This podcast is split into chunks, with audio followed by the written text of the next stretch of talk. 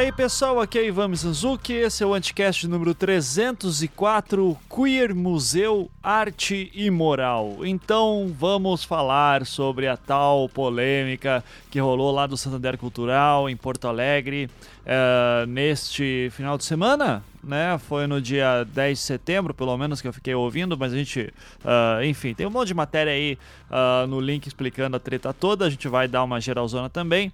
Uh, e para participar do programa fui eu, o Beccari, o Gustavo Dias, aí duas figuras que estão uh, sempre aí nos, nos anticasts de arte, porque são excelentes pintores e teóricos da arte, e a convidada Clarice Sena, de Porto Alegre, que visitou a exposição. Ela também é artista, ela é bacharel, ela está fazendo bacharelado em História da Arte, então Uh, enfim, vai ser uma discussão aí bem legal. Três horas de discussão para a gente poder esmiuçar vários dos pontos aqui. Uh, então, assim, vamos lá. Uh, alguns recadinhos antes, tá? Para explicar. É, a Clarice não tava com um áudio 100%, então o áudio dela, sempre que ela fala, tem um chiadinho. Eu tentei melhorar o máximo possível aqui na edição. Uh, o Gustavo também estava com uh, o seu microfone, estava com microfone diferente e daí não estava 100% também, uh, mas dá para ouvir de boa, não é nada assim que afete tanto. E assim, a gente não chegou a deixar a falar com tão explicitamente, mas eu vou aproveitar a introdução para falar muito claro. Uh, ninguém aqui é a favor de pedofilia ou zoofilia ou acabar com a infância das criancinhas ou qualquer coisa do tipo, tá? É, o problema é outro. O problema é que justamente estão deturpando todo o sentido da exposição e de uma forma absurdamente hipócrita. Uh, o ponto principal, talvez, é que nessas obras não tinha nada que fosse contra o Estatuto da Criança e Adolescente, como os próprios promotores do Ministério Ministério Público do Rio Grande do Sul averiguaram quando visitaram a exposição uh, nessa última segunda-feira, no dia 11 ou 12.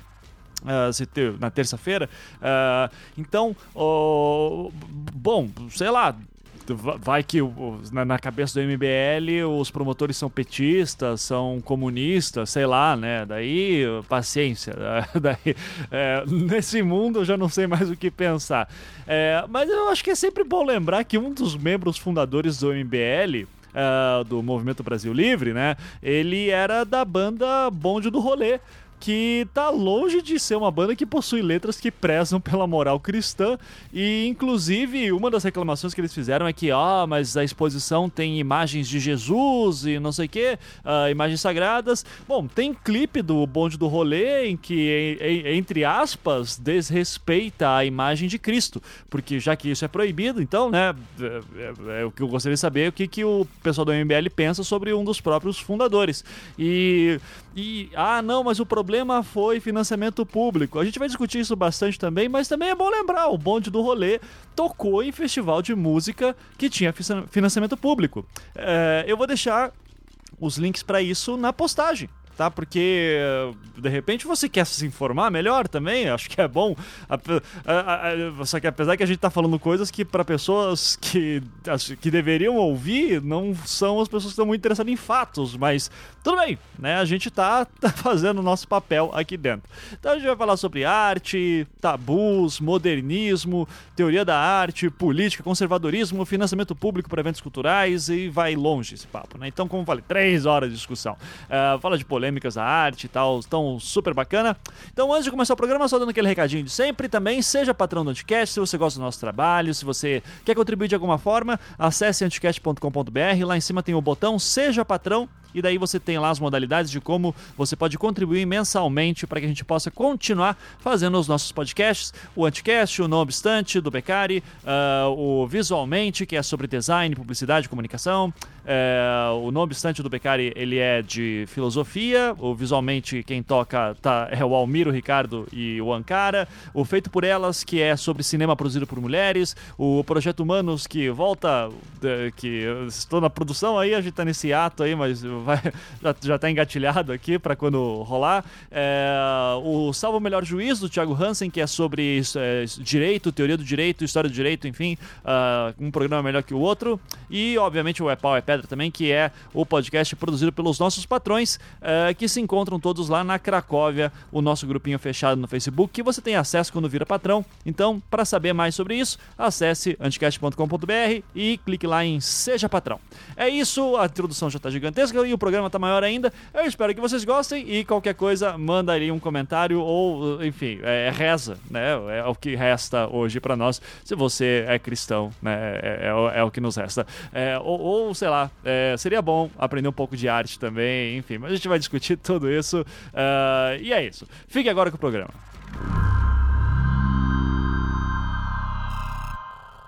Começando mais um Anticast aqui para chutar cachorro morto, né? E falar sobre toda a polêmica que rolou lá do Santander Cultural. Uh, e estamos aqui com o nosso time de artes, que há muito tempo não se, se juntava. Estamos aqui, nosso querido Marcos Beccari, pintor aí, internacionalmente reconhecido agora. Né? Tudo bom, Beccari? Que saudades. Tudo bem, boa noite a todos. Obrigado pelo convite. Tava com saudade mesmo queria já antecipar que, infelizmente, eu estou é, por fora desse assunto. Então eu tô aqui só para matar saudade mesmo. Tá, beleza. Mas sem problema, porque o assunto vai passar rápido, acredito eu. É... Okay. E daí, então, além do Beccari, temos aqui o nosso outro especialista em arte, também há muito tempo não participava, Gustavo Dias. Tudo bom, Gustavo? Como é que você está, querido? É verdade, tudo bem. Obrigado também pelo convite. Queria só fazer uma observação que a última vez que eu tive há um ano atrás, eu acho, o Beccari era assim, estava é, era um aquarelista promissor. uma promessa na aquarela brasileira. Um ano depois ele já tem um reconhecimento aí que tem, é incrível mesmo.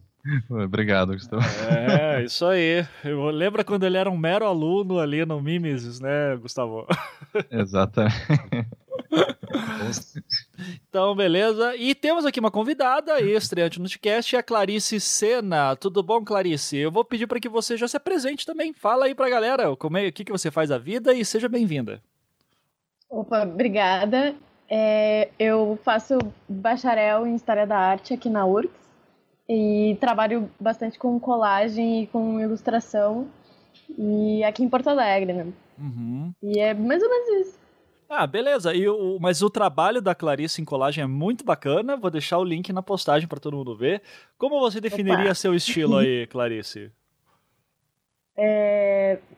Olha, eu definiria por coisas que pessoas disseram para mim e geralmente vem as palavras psicodélico e intimista, mas, né, vamos manter a humildade.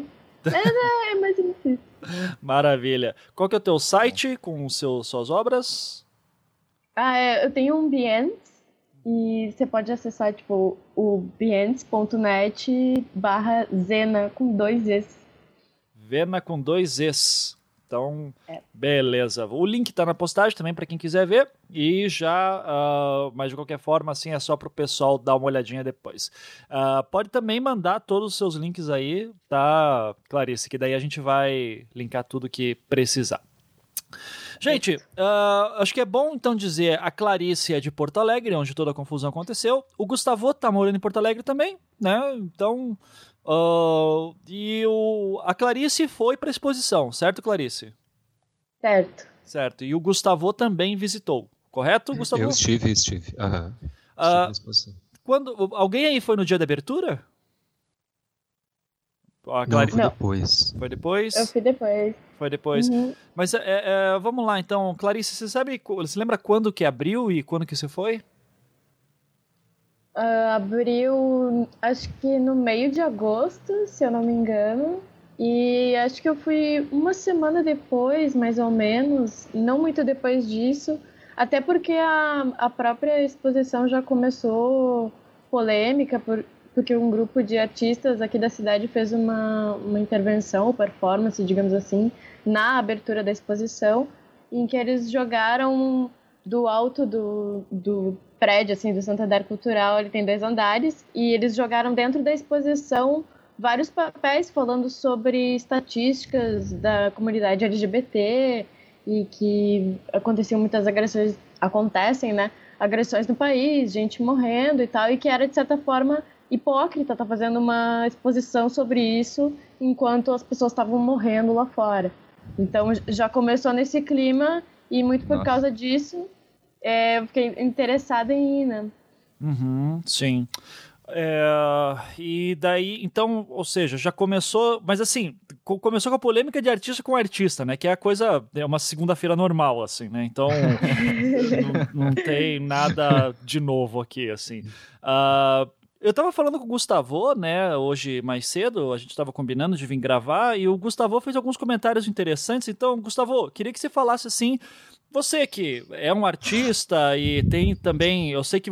É, uma, aliás, só uma curiosidade. Uh, a Clarice gosta de arte moderna e contemporânea?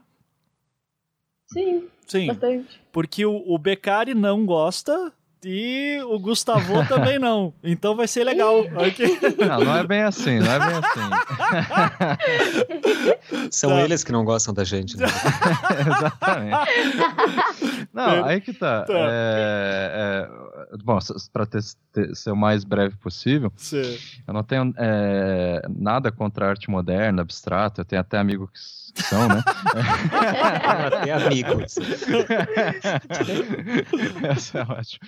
Mas é, na realidade é só que eu não trabalho com isso.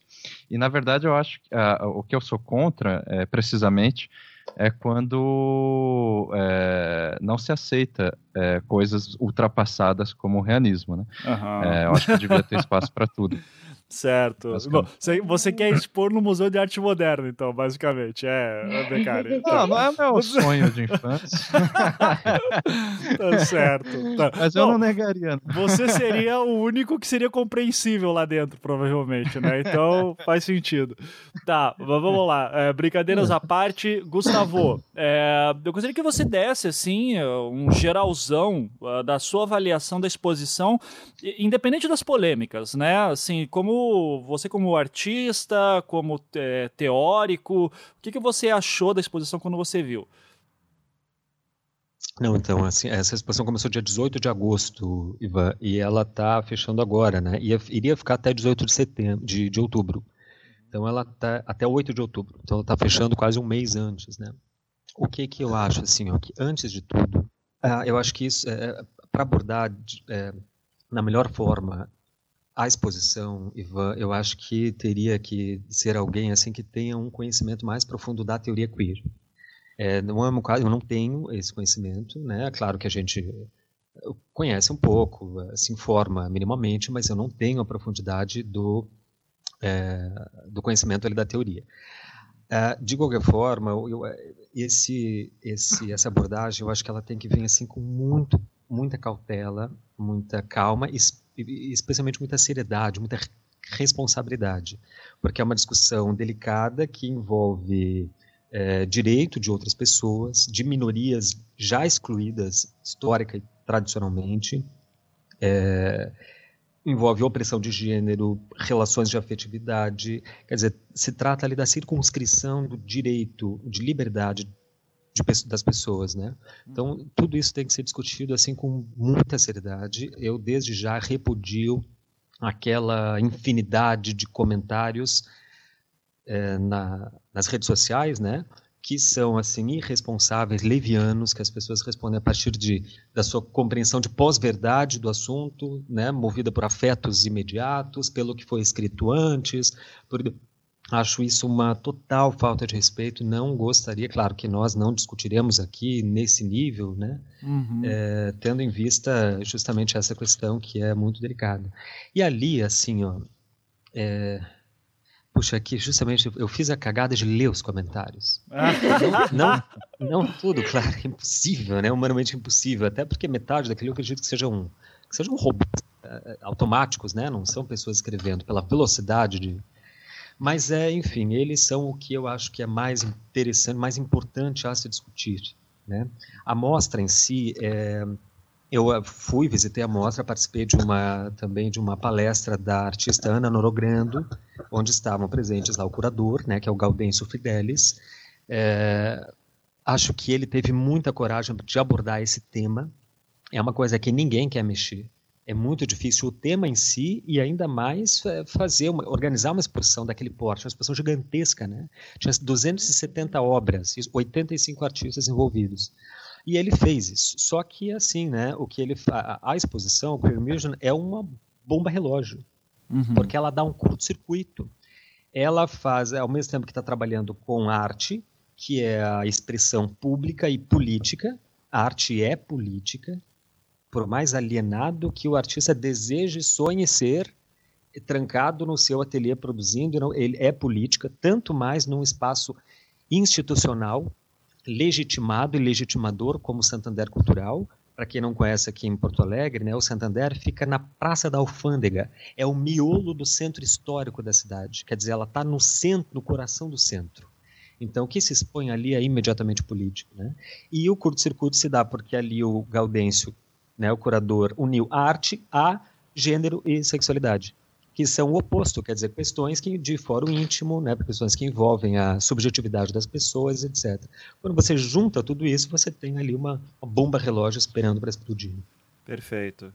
É, eu vou até segurar um pouquinho o teu comentário, Gustavo, porque eu sei que te perguntei uh, sobre a tua avaliação da exposição. Acho que antes você deu um gancho legal de que é primeiro contextualizar a própria, a, a própria exposição, né? Eu vou mandar para vocês aqui um link que até agradeço o meu seguidor, o Cauê Mopezil, que o que aconteceu, né? Quando começou a estourar toda a confusão, primeira coisa que eu queria saber era: eu quero ver o catálogo. Porque eu não tenho como formar uma opinião sobre qualquer coisa. Tava aqui todo aquele fervor de zoofilia, pedofilia, não sei o quê.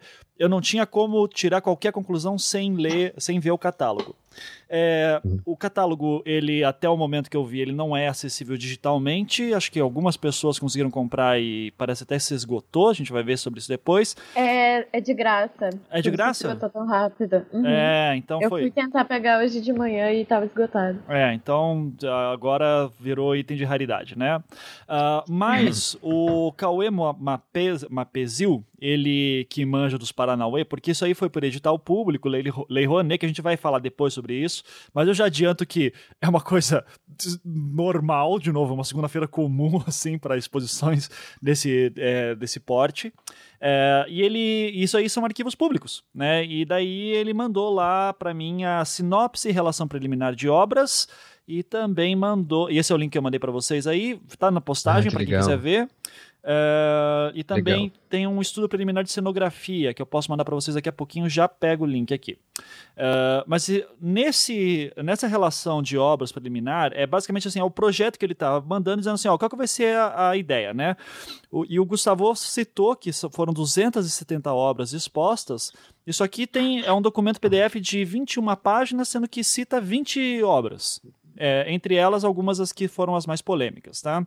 Só uma parte, né? É, só uma parte. Mas nessa primeira página tem a sinopse. Então acho que é legal dar uma lida para o pessoal sacar. Se vocês quiserem ir acompanhando enquanto uh, eu vou lendo aqui. Uh, o nome da exposição, Queer, Muse Queer Muse é, Museu, uh, queer, que daí vem toda dessa temática uh, da teoria queer, que tá ligado com questões de gênero, uh, que queer em inglês é o estranho, né? E queer daí, principalmente questões de transexualidade entram aqui bastante e novas definições uhum. de gênero. Então, o subtítulo é Cartografias da Diferença na Arte Brasileira. Aí, título, é, Queer Museu, isso aí tudo, local Santander Cultural, Curadoria Galdês Fidelis, período 2017. Então, sinopse, que é o que importa. Queer Museu é uma exposição que busca explorar a diversidade na arte e na cultura contemporânea através de um conjunto de obras que percorrem um arco histórico de meados do século XIX até a contemporaneidade. Abolindo a cronologia adotando uma série de mecanismos de justaposição que possibilitam o confronto entre obras de períodos diversos, Queer Museu busca uma equivalência entre a realidade das obras e aquela da vida contemporânea através de uma abordagem sobre diversas questões de gênero. Exposições possibilitam que experienciemos os diversos paralelos entre a arte, seu potencial criativo e o universo da cultura. Dentro deste universo, as obras de arte nos mostram que a diversidade expressa na constituição da diferença como alteridade surge refletida na estruturação do cânone artístico e como ele é estabelecido pela academia e pelo museu.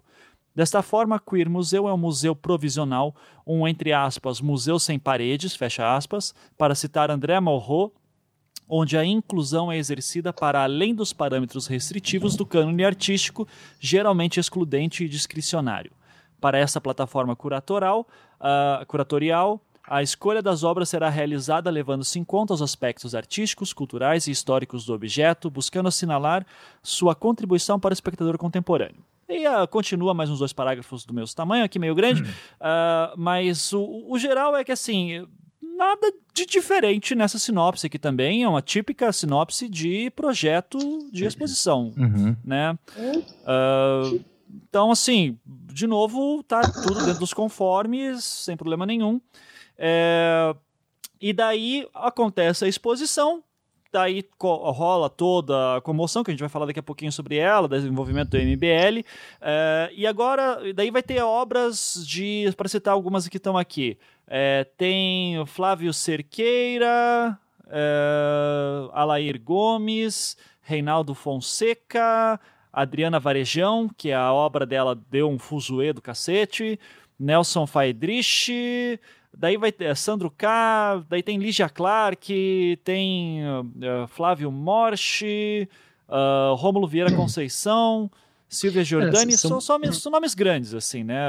Fala aí, são, Gustavo. São muito, é, é, que são muitos artistas que o Isso. Gaudêncio mistura ali, é, até um pouco descontextualizadamente, talvez, uhum. com artistas é, Portinari. É, do passado, uhum. é, inclusive Portinari, artistas históricos, né, mortos, com artistas agora contemporâneos, produzindo aqui em Porto Alegre, como Sandro K, etc.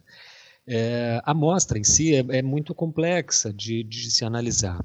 Ela, inclusive, acho que talvez, claro que merece uma, uma, uma, análise, né? uma grande exposição, é a maior exposição já feita no Santander, cultural aqui de Porto Alegre, mas é seria muito difícil a gente ter é, é, é, todos os dados para fazer uma análise assim bem, bem feita dela, né?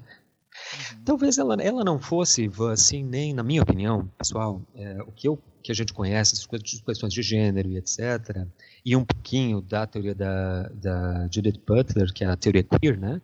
Eu acho que a exposição até peca um pouco em vários, vários aspectos.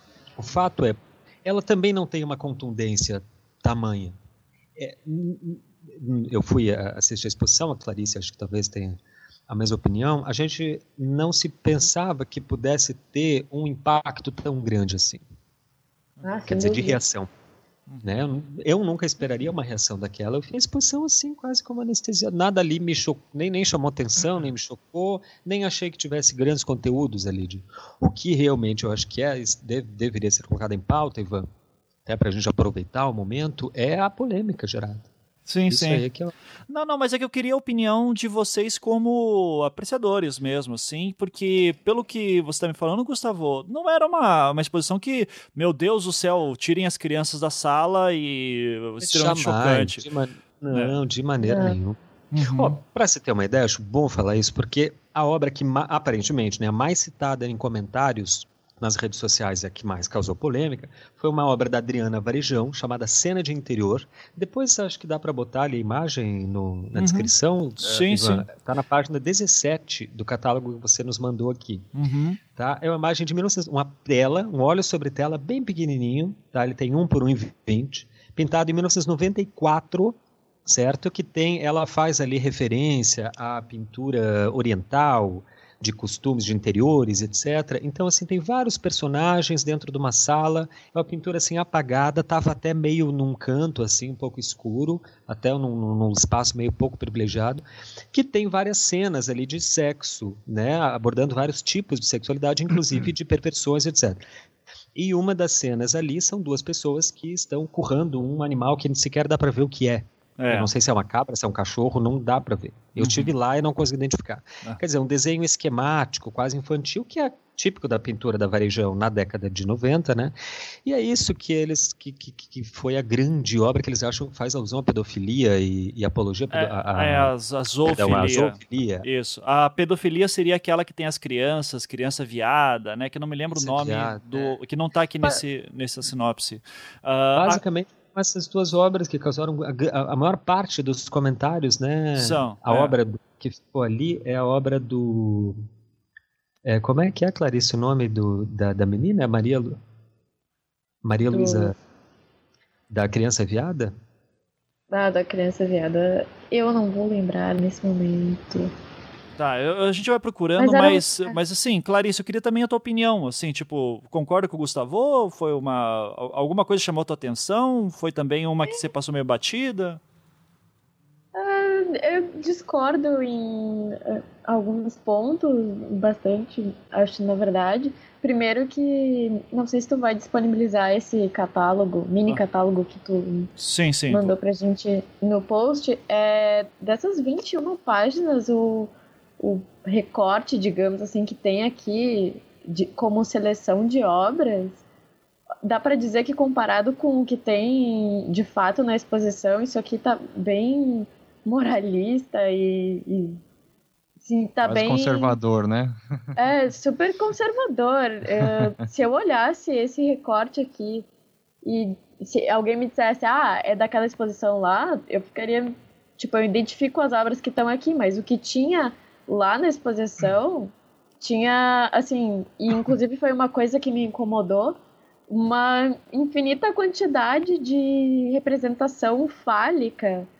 E é complicado quando né, eu não também não, não tenho assim embasamento para falar sobre teoria queer, mas uma coisa que é da minha opinião e que eu ouvi outras pessoas falarem também foi falta de representatividade feminina lá dentro, falta de sobre o universo, tá falando sobre LGBTQ e tinha pouco de lésbicas ou de bissexuais, era uma visão bastante masculina do universo masculino que tinha na exposição. Sim. Então, não tá nem aqui nesse recorte que, que foi enviado para o Ministério da Cultura.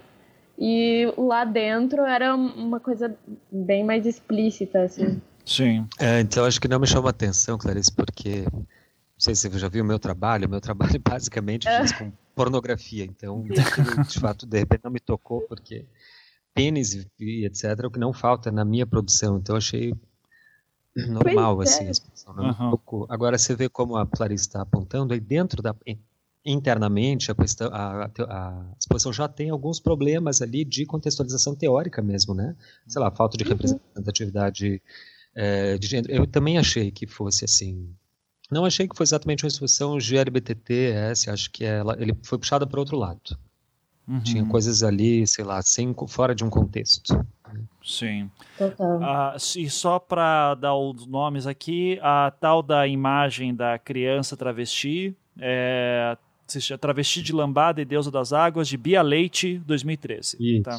Bia, É, que daí é, são basicamente duas crianças, isso aí também rodou bastante, né? Que daí são duas crianças aí com os escritos em é, cima. esse eu vi. Criança viada travestida lambada e a outra criança viada deusa das águas, né?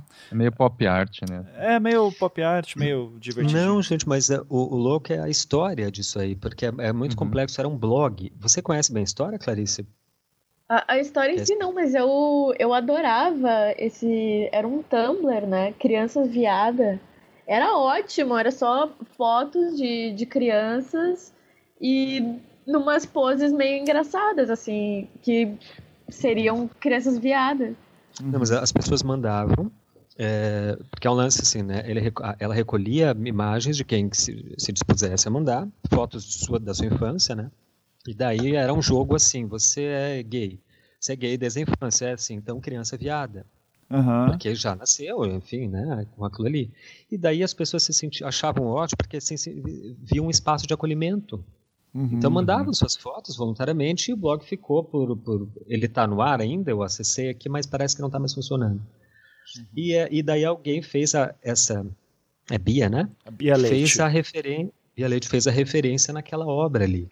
Que inclusive é assim abstrata. Depender dali incentivo à pedofilia, essa atitude, nessa atitude, tem uma perversão assim inominável. Aham.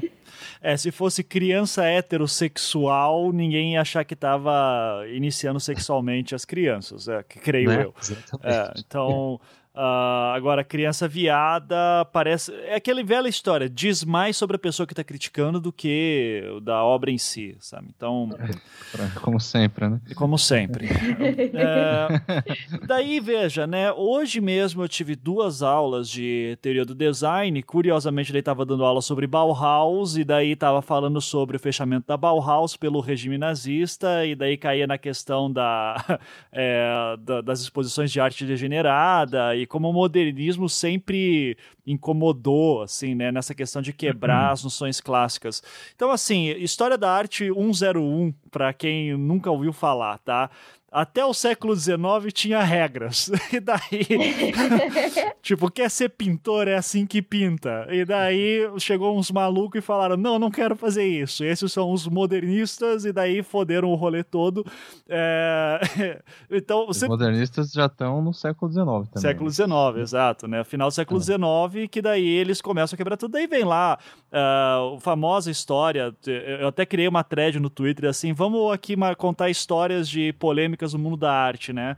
Uh, as, uma das minhas prediletas envolve a considerada a primeira vanguarda, que são os impressionistas, uhum. quando Uh, na França, o pessoal lá manda suas obras para exposição, algumas obras são rejeitadas, criam daí o Salão dos Rejeitados, que eu acho que é um nome maravilhoso, assim, né? Eu sempre falo para meus alunos, é como se a gente pegasse todos os projetos que vocês reprovaram, assim, a gente faz uma exposição do tipo, os trabalhos que fracassaram, assim, né? E, e daí todo mundo para ver o teu fracasso público ali. É, e daí tem um, um, crítico de arte já da época que vai lá e vai fazer uma resenha para zoar, né, a, a exposição. Daí ele encaqueta com. É, é o Salão dos Recusados? Isso, o Salão dos Recusados. Ah, tá, Salão dos tá, Recusados. Tá, uh, final século XIX, né? Que daí ele. Uh, que são essas Tem obras que não entraram Cezanne, na exposição. Isso, os é, que são. Cezanne, Monet. Exato, é. exato. E daí o, tem aquela famosa pintura do Monet, que é Impressões ao Pôr do Sol. Uh, que, assim, para os termos clássicos, onde tudo tinha regra e você tentava representar a natureza da forma mais fiel possível, é que ela é uma obra que ela, ela é um garrancho, né, assim, em termos clássicos, porque ela é pintada super rápido, assim, com aquela pincelada rápida típica dos impressionistas, e você não tem nenhuma distinção clara da linha do horizonte, né, entre o céu e o lago que tem ali. É, e daí esse crítico de arte vai lá e, e vê o nome Impressão ao Pôr do Sol. E eu tava relendo a crítica dele, cara, é muito engraçado, porque é, é um francês do século XIX tirando sarro. É, e o jeito Qual que é o nome dele? Ah, é Leroy. Não, não vou lembrar agora o nome dele exatamente, mas eu posso procurar aqui rapidinho. É, o Boheme. Ah, não vou lembrar agora de cabeça, tem que procurar daí no Google. Mas eu tava é. lendo hoje de manhã, assim, e a, e a crítica que ele faz é mais ou menos assim: quando eu li o nome Impressão ao Pôr do Sol, eu disse, de fato, isso aqui é uma impressão. Isso aqui ficaria ótimo como um papel de parede. O que era uma ofensa, assim, gigantesca para você fazer para um pintor num salão. É, então ele diz assim: então quando eu vi o nobre Impressões ao Pôr do, Impressões do Pôr do Sol, de fato, isso aqui é uma impressão, porque isso aqui não é uma pintura, isso aqui seria um papel de parede. E daí os, o, a galerinha ali do Monet falou: tá aí, pau no teu cu, é, somos impressionistas, né? Somos impressionistas, a gente pinta impressões mesmo. E esse nome pegou. Então, uh, essa ideia de você criar um grupo de pessoas que questionam alguma técnica clássica, uh, que vai contra os padrões clássicos, uh, você cria lá o seu manifesto, né? tão qualquer, e você cria a sua vanguarda, e pronto. Isso aí é o fenômeno que vai mapear toda a primeira metade do século XX, a virada do século XIX para 20, até a sua primeira metade. É, isso é o tal da arte moderna e que daí choca todo mundo. tem os dadaístas famosos e tal, né? Duchamp, isso aí é. Então, o que eu quero. Por que eu tô contando essa historinha? Porque assim, de lá para cá, o que não falta é discussão e, e, briga sobre coisas que aconteceram esse final de semana. Então, tanto que eu tava falando com o Gustavo hoje de manhã, dizendo, Gustavo, hoje falar sobre isso. Assim, a primeira parte do programa vai ser falar da exposição, e o resto vai ser chutar cachorro morto, porque assim, essa é uma discussão que a gente já tá cansado. para quem tá no meio artístico, uh, isso aí não, não tem novidade, assim, nenhuma. É, o que foi de novidade, que eu acho que daí é o ponto que o Gustavo puxa, que eu acho que daí sim vale a gente discutir, é justamente ver essa movimentação uh, de uma crítica tão reacionária e conservadora, é, de dizer, de olhar numa obra e ali uh, imbuir de coisas que não tem. porque não, assim, até o, o, o cara responsável, o promotor responsável pela vara da infância em Porto Alegre foi lá hoje, fez uma avaliação e disse não tem nada de pedofilia aqui dentro. É, isso aqui é expressão artística tal, então aqui não tem nada que tenha isso. Agora, uma coisa que eu queria perguntar para o Gustavo e para Clarice, é, que vocês que foram lá, tinha indicação etária para a obra, para a exposição? Não, não tinha, não tinha. O museu depois se retrata disso, né, Clarice? Uhum. Eu também não lembro de ver, embora houvesse mediadores, né? Uhum. Mas era só isso, indicação é... etária não. É, é porque é, é, absurdo, né, Clarice? Você não acha? Porque, veja. ah, cara, é, é, é um atraso, é um recuo de consciência tão grande da, digamos, das, daquela imensa população que fez os comentários no Facebook, etc., mas que não foi na exposição, porque essa mesmo setor reacionário não frequenta exposições, por isso que é reacionário desse jeito, que eu não sei exatamente como eles pensam, eles imaginam assim, que eles vão numa exposição, tá? o Santander Cultural é imenso, tá? tem um pé direito de pelo menos 20 metros, então ele é gigantesco, tem 270 obras, tá? É um negócio que as crianças, quando entram ali no, naquele saguão, já sai correndo, assim. Sabe aquele lugar que você quer andar de skate? Que dá vontade de andar de Aí os pais acham que então que a, a, a, criança vai ver uma telinha lá no escuro, lá no canto, certo? Onde tem uns bichinhos ali e daí tem umas criancinhas, umas pessoinhas ali currando né, copulando ali com o animal, e daí foi saber, vamos sair pegando o totó para chegar em casa. é, não é assim que funciona, é um desconhecimento assim primário, um da arte, a gente vai ter que tocar nesse assunto, né, como o Ivan disse, pode estar cachorro morto, então. Da, da, da, da concepção de função de arte, eu acho que as pessoas parecem que têm uma ideia de que a arte deva servir como um educador, né, para instruir as pessoas, para ensinar, não é, não funciona assim, isso não existe. Talvez existiu lá até o 19, que o Ivan acabou de explicar, mas dentro do modernismo para frente, o, a, o, a, qualquer função artística foi posta em xeque. Outra coisa é também um, um, desconhecimento, isso sim eu acho perigoso, de como funciona minimamente a, a, criatividade infantil. As crianças, quando veem uma imagem que elas não compreendem, elas simplesmente registram aquilo como uma coisa que elas não compreendem. Que depois que elas guardam para si, elas eh, elaboram aquilo, refletem e mais tarde perguntam. Ou simplesmente guardam aquilo e depois, em algum momento, elas sabem que elas vão eh, compreender aquilo, né? Ela é registrado como um fato desconhecido. Não é uma imagem que vai fazer as pessoas virarem pedófilas, que faz apologia. Isso é um cinismo, é, obviamente, né? Se não uma perversão, de fato, na leitura dessas obras, né, na leitura artística, que aí o fundo disso é que eu acho que tem que ser discutido, porque esse cinismo articulado, organizado e estruturado em torno de movimentos, é, como o MBL, etc., né, é isso que eu acho que é a grande questão que a exposição detona, e acho que talvez fosse para isso mesmo, né? Claro que uma exposição queer, numa cidade como Porto Alegre, iria detonar debate, era isso que o Gaudense queria fazer. Sim. o curador, né? Não imagino que ele, acho que ele não queria, não, não imaginou que tomasse essas proporções, mas essas são as proporções reais, né, Sim. que tomaram. Sim. De... Não. Vou, vou, falando aos poucos, senão eu, eu acabo não, não. monopolizando aqui. Tá? Fica à vontade. Uh, e, e, que é uma coisa também que a gente nota, se a gente vai ver os grandes, vai lá, os grandes bafafás que tiveram é, nos últimos 100 anos, pelo menos, falando até só de Brasil, em relação a assim, exposições artísticas que deram todo esse fuzuê, geralmente estão ligados com sexualidade e especificamente sexualidade feminina e LGBT. Né? Então, uhum. uh, eu imagino que o, o Gaudêncio ele sabia disso, uh, e nesse ponto é que eu, eu me perguntei se ele não teria feito é, é, educação etária, porque seria uma forma de se proteger. Mas também não vejo problema não ter, porque assim, olhando as obras, de novo, não, não vejo. Eu, eu, uhum. porque, porque assim, cara, se você vai para o Louvre, você vai ver obras mais explícitas do que isso. É, e obras bem naturalistas, assim, não, não vai ser nada abstrato, nada experimental. Vai ser assim, é senhorinha dando para um bode e é isso aí, velho. E, e, e foi pintado por Tiziano, sei lá. Então. Uh, Século XV, assim. É, sabe? Então não, não vejo um, o Caravaggio já pintou zoofilia também, se vai ser falar sim, disso. Sim. Então é, é, assim, eu não vejo esse problema, Bosch. mas é Bosch. Então, porra, se vai ver Bosch, então fodeu, né? Os jardins é, é uma faixa etária para alienígenas, né? É, exato, sabe?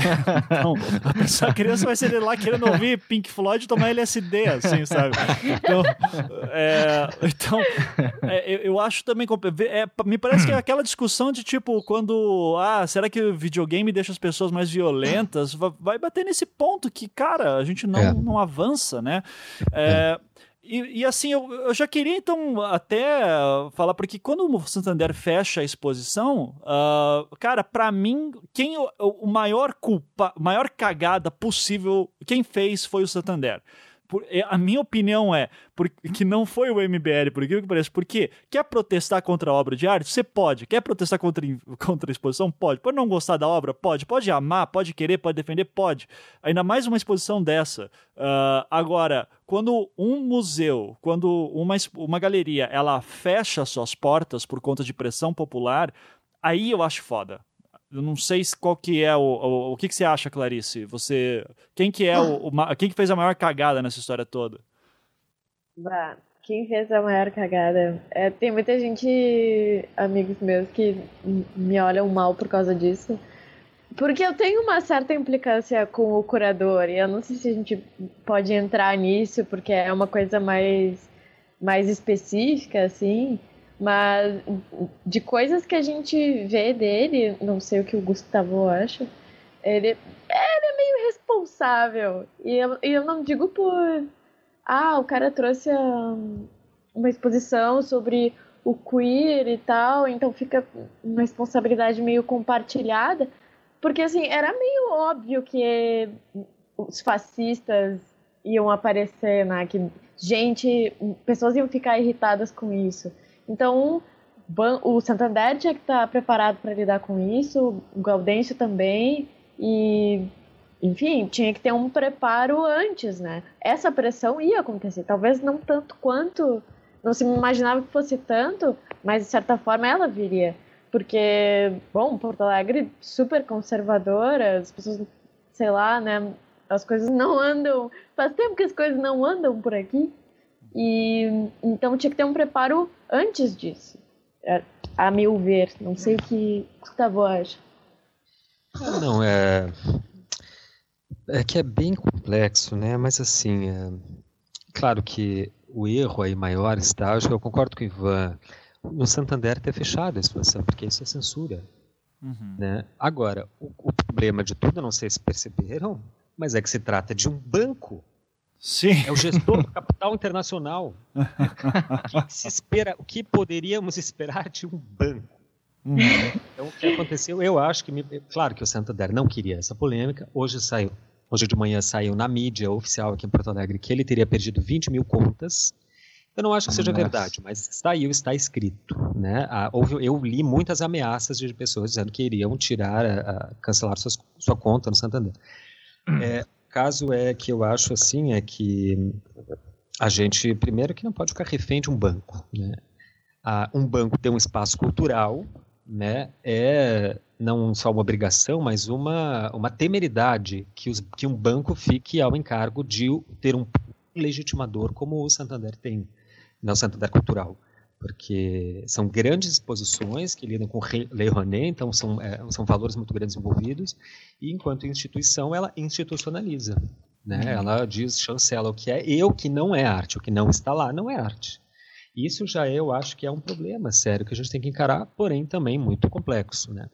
Agora, a reação do eh, essas reações né, que está sendo associada ao MBL, é, é isso é que é um problema ali porque, de fato, né, eu acho que eu, a partir do momento que houve reação, o, talvez o Santander pensou assim, não, se essas pessoas aqui, que são as pessoas de bem, do ponto de vista do próprio Santander, estão reclamando, os correntistas do banco estão reclamando, vamos tirar.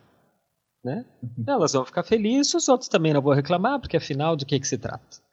E, e daí só que foi um tiro no pé, evidentemente. Né? Ela, de certo, não esperava essa reação toda que houve. É, mas a reação do MBL é que foi, eu acho, de fato, se houve uma cagada, realmente, é, não é só a instituição que deve ser responsabilizada, né? mas é, essa atitude irresponsável, se articulada, eu não sei, parece que foi, né? articulada por, por pessoas influentes, não foi um movimento tão espontâneo quanto parece, quanto quer parecer, Acho que tem pessoas de peso envolvidas em todas as instâncias. Nessa também saiu na mídia aqui que alguém do MBL é um consultor do prefeito aqui de Porto Alegre, que é o uhum. Marquesan. Sim. É, Júlio! São, são, pessoas que sabem o que estão fazendo. Aham, uhum, sim. Esses seriam assim os responsáveis, digamos, o, a quem se deve debitar é, essa, essa polêmica toda. Sim. Becari, você queria fazer algum, quer fazer algum comentário? Você quer, quer, quer apontar um culpado é. também? Veja, eu, eh, de novo, né, não, não, não, visitei a exposição nem nada, então eu estou pautando única e exclusivamente no que vocês estão dizendo. Então, é um juízo já muito restrito, né? É, mas é, a questão de culpado, eu não costumo ficar procurando culpados. Eu, eu acho que quem se, ferrou mais nessa história, de, não no sentido de, que, de ser inocente, mas quem, enfim, se prejudicou mais foi o próprio banco, de fato. Né? Foi a instituição aí que tentou agradar gregos e troianos e tal, é, e, e acabou saindo no prejuízo. Agora, é, a, a Clarice comentou do, do, curador. Isso. Eu não conheço ele, né, o trabalho dele, mas pelo que eu li, enquanto vocês estavam falando, eu estava lendo a proposta, né, continuei lendo aqui a, o documento. Eu achei assim, apesar de ser muito ampla, né, é, pelo conjunto elencado ali, né, a curadoria em si é ampla, é consistente, sabe? Eu, se eu tivesse algum poder sobre isso, eu, eu aprovaria. É, tá pautado na teoria queer, ele, é, embora ele não cite a, a Butler, é, ele fala da, do Paul ou Beatriz Preciado, Berenice Bento, que são os teóricos mais queer mesmo, né? A, a, a Butler ela, pelo que eu lembro, não tem uma, um, um livro, pelo menos, é direcionado à, transexualidade, como, por exemplo, Paul ou a Beatriz Preciado tem. Né? Uhum. Uh, então, assim, eu, eu, concordo com, com vocês, é uma, a, a, a, aparenta ser uma mostra conservadora e tal. Só que eu acho interessante, no fim das contas, é que é, é, apesar de vocês né, taram, é, comentarem que a gente vai che chegar num ponto de chutar cachorro morto para definir o que é arte e tal, é, eu acho que não é de arte que se trata toda essa polêmica, sabe? É, é, é, claro que é, tá todo mundo, né, é, agora se perguntando o que é arte, enfim, de novo, né, e, e não, é, não, é, eu não estou dizendo assim, ah, aquilo que a gente vai discutir se aquilo é ou não arte, mas eu acho que a arte é usada como pretexto para discutir outras coisas. Sim, Uhum. Que foi então, o que então, os, que foi que os modernistas fizeram, basicamente, né? Assim, chegar no ponto e transformar. Já, já, já tinha ali um começo no século XVIII de politizar mais a arte, e uhum. os modernistas transformaram tudo isso a ponto de a definição hoje do que é arte ela é essencialmente política. É, e, não, então... mas aí que tá. Eu acho que é, é, sim, é política no sentido que está em disputa, né? Sim. Mas é, é, é, eu acho que esse, essa polêmica não, não, envolve a definição de arte. Quem, quem, quem fica preocupado com a definição de arte é todo mundo, é, todo mundo de fora, nós inclusive, assim. Uhum. E tava, tá, então vamos levantar de novo o que é arte.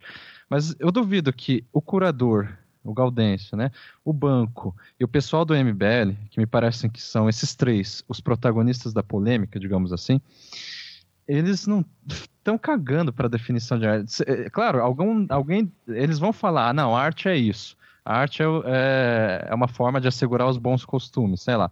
Uh, mas, ou seja, não, é, joga uma definição de arte, usa a palavra arte, etc e tal, para falar de outra coisa. Uhum. no caso, os bons costumes, entendeu? É, então, por isso que quando eu vi essa polêmica explodir aí, é claro, é, as pessoas vieram me perguntar o que eu achei. É, eu, não, eu, não, tenho como, como me alienar totalmente, infelizmente, em relação a essas questões. Mas quando as pessoas vieram me perguntar, etc. e tal, é, para mim, eu tive a impressão da, é, que é, foi a mesma, a mesma impressão que eu tive quando o pessoal começou a falar que nazismo é de esquerda. de, de, novo isso, entendeu? Porra, é, é, sabe? e curiosamente é sempre, são sempre as mesmas pessoas. É o MBL também. É, então, daí a gente pode questionar que sim, se são sempre as mesmas pessoas, por, e, né, trazendo assuntos repetitivos, parece que alguém lá fica recuperando nos anais da história o, que, que, o que o pessoal do século XIX está discutindo. Ah, legal, vamos discutir isso aqui. Sim. É, daí a gente pode perguntar, bom, então, é, de uma forma ou de outra, né, pela polêmica, essas pessoas estão ganhando repercussão. Sim. É, o que daí eu acho triste, nesse uhum. sentido, assim, é, a gente, de, de uma forma ou outra, está dando voz, uh, indiretamente que seja, a esse tipo de, pela polêmica, a um posicionamento mais conservador. Uh, então, quando, por exemplo, me perguntaram sobre isso na sala de aula, eu falei, ah, gente, pelo amor de Deus, né? A gente, a gente não está mais no colegial para discutir essas coisas. Assim, se a gente discutir isso, a gente vai começar a discutir MBL, etc. E daí o pessoal vai começar a brigar aqui no meio, entendeu? É, mas, enfim, ah, essa é a primeira questão assim que eu acho interessante. Outra questão que, que me parece interessante é que, de novo, não é nada inovadora. essa proposta, é, apesar de consistente, como eu achei, ela, assim, pelo menos desde a década de 70 a gente consegue encontrar propostas quase idênticas a essa, né? É, isso, por exemplo, é, a Clarice comentou que ela achou, ah, quando ela foi na exposição, né, que o modo de ver, da, a perspectiva, enfim, que estava em jogo era muito masculina, não é isso, Clarice? Isso. Então, quando você falou nisso, eu lembrei de um autor chamado John Berger, que é um teórico, historiador e, e crítico de arte, que é, escreveu um livro chamado Modos de Ver, no Modo qual ele... Ver. É, se conhece. é, no qual ele fala, de repente se conhece até melhor que eu, Clarice. É, ele fala basicamente que uh, ele fala da nudez na arte, né, em, específico e, da, e, e, portanto se fala se, se, se, fala da nudez na história da arte, obviamente a nudez feminina.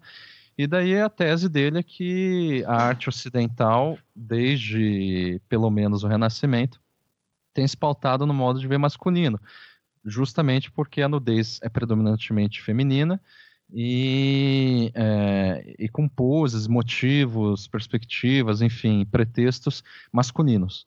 Né, que, que, que, remontam a um estereótipo é, do homem, patriarcal, etc. e tal. Uh, na mesma ano, na mesma época, melhor dizendo, que ele, que ele publicou esse livro, Modos de Ver, é, tinha um movimento chamado Guerrilla Girls, que é que, que é, era do Match Museum. Como, como que é o nome certo disso? Só um pouquinho. Uh, bom, não vou lembrar. É... Enfim, dos museus de arte moderna, é, tudo mais, que eram eles, elas é, eram é um grupo de mulheres que publicava um monte de manifestos e, e, cartazes. E o cartaz que eu acho que ficou mais conhecido é um que elas perguntam: as mulheres têm que estar nuas para entrar no, no museu? E daí tem uma colagem lá com uma figura é, de uma mulher nua com a cabeça de gorila. Né? E daí embaixo está escrito uma frase assim: menos de 5% dos artistas da seção de arte moderna são mulheres, mais de 85% dos nus são femininos. Ou seja, elas estão é, confirmando basicamente a tese do Berger, embora, assim, não era uma tese é, do Berger, né? Ele só escreveu o livro, mas era uma percepção amplamente difundida na década de 80 e também contestando, né, é, não só como as mulheres é, são retratadas na, na obra de arte, mas principalmente a participação feminina no meio artístico como pintoras, escultoras, e, inclusive críticas, historiadoras e, e, e tudo mais. Então, é, eu estou dizendo isso só para mostrar que a coisa não é nova. No Brasil, né, é, essa, esse motivo, pelo menos da, do, da discussão do, do feminismo, é, não tanto do, do, do, queer, a gente já tem na chamada contra-arte ou arte de guerrilha, é, de artistas como Antônio Manuel, Arthur Barrio e Cildo Meirelles, ligados indiretamente, que seja com a Lígia Clark. Lígia Clark que faz parte desse é, catálogo, pelo que o, o, Ivan mandou do documento, né? É, então, assim, é, é uma coisa que no Brasil, pelo menos, já tem desde a década de 70. Fora do Brasil, a gente tem é, a Júlia Cristeva, na Arte Abjeta, teorizando como crítica de arte é, sobre justamente a necessidade de trazer um trauma à tona, como, por exemplo, a, a sexualidade e as questões de gênero. E isso ela é, é, não estava falando tanto da Butler, até porque eu não sei se ela conhecia, mas ela é, diretamente fala do, do Foucault. Uh, e daí artistas né, da arte abjeta que seguem esse manifesto da Cristeva, é o John Miller, Mike Kelly, que, assim, na década de 70, 80 já, já expunham bonecas infláveis, é, cheias de merda, uh, fotografias de pessoas é, transando com animais, é, crianças é, assistindo a filmes pornográficos e tal. Essa coisa de colocar um texto, é, digamos, polêmico sobre a, uma pintura, uma arte, como é o caso daquela é, pintura que, que o Ivan falou que é a mais conhecida, né? Das crianças viada, não é isso? Uhum. Ou criança viada, enfim. Uhum. É uma coisa que é, me lembra muito a Barbara Kruger, né? Da, dos, os fototextos dela. E o motivo principal, assim, a, a, o assunto principal do trabalho da, da Barbara Kruger, que é da década de 80, não só, né, mas predominantemente, é, é sobre o corpo, é, sobre questões de gênero, sobre sexualidade. Enfim, eu tô falando tudo isso para só reafirmar como, de novo, não, é, isso não é uma novidade. Se você faz uma exposição da Bárbara Kruger no lugar dessa, talvez geraria mais polêmica ainda. E a Bárbara Kruger da década de 80 né? E, e, você vê, ah, mas é, é, porque ela seria antiga, quer dizer, é antiga, né? Antiga é relativo, mas é, todo mundo ia respeitar a Bárbara Kruger porque ela é da década de 80. Mas essa exposição tem artistas do século XIX ali, né? É, tem pra Angelina... que não fomos, não seremos nós que vamos chutar cachorro morto, hein, Ivan? Aham, é o MBL que chutou cachorro morto. sim, sim. sim então, sim. Eu, eu, acho que a estratégia deles, inclusive, é essa: é chutar cachorro morto para é, gerar polêmica, mas o objetivo central é divulgar uma para não dizer ideologia, essa palavra gasta, né? Mas para divulgar justamente um ponto de vista sobre o mundo que, assim como eles chutam cachorro morto, é uma coisa que justamente por ser ultrapassada, por ser cada vez mais questionada e tudo mais, parece que necessita de, de uma urgência, de uma resistência cada vez assim mais, inclusive burra mesmo, né? Porque Exatamente. mais simplificada. Esse assim, é o ponto. É. Uhum. Esse é o ponto, eu concordo. Acho que é, que é isso daí. Mas, mas desculpa te cortar, continua. Não, era só isso, Gustavo. Pode mandar ver. É, Senão eu mon monopolizo também. Emendando aí o que o Becari fala, eu acho que é que é que é isso daí mesmo. Quer dizer, isso é obsceno. Isso é uma violência. O fato de que as reações esdrúxulas que é, a gente presenciou do MBL e de associados, simpatizantes, seja lá o que for, é, parece, é, são ideológicas porque pervertem a realidade do que realmente são.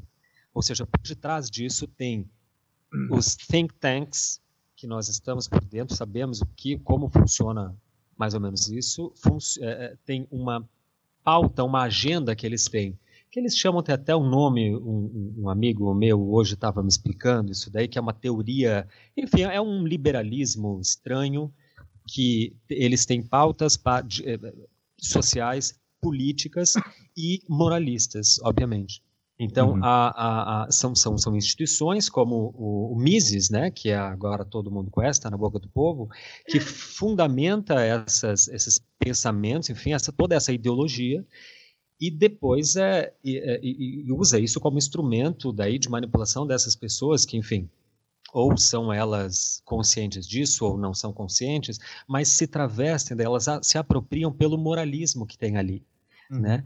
Eu acho que assim, ó, como o o Beccario falou ali na, da, da, pesquisa, se a representatividade das mulheres já é pequena no museu, né, enquanto artistas, enquanto autoras, imagina do, do da comunidade G, GLBTTS né, é, e queer, tanto quanto tanto de autores menores ainda, né, quanto de temática, quando com pouco isso é tematizado. E quando isso há um espaço, né, há um curador que é por mais que se, se haja críticas aí que teve a coragem de colocar isso em pauta, né, de escrever um projeto sobre isso, de pensar essa questão, escreve um trabalho sobre isso, organiza esses artistas, quando isso é, quando lhes é dado espaço, ele é vedado.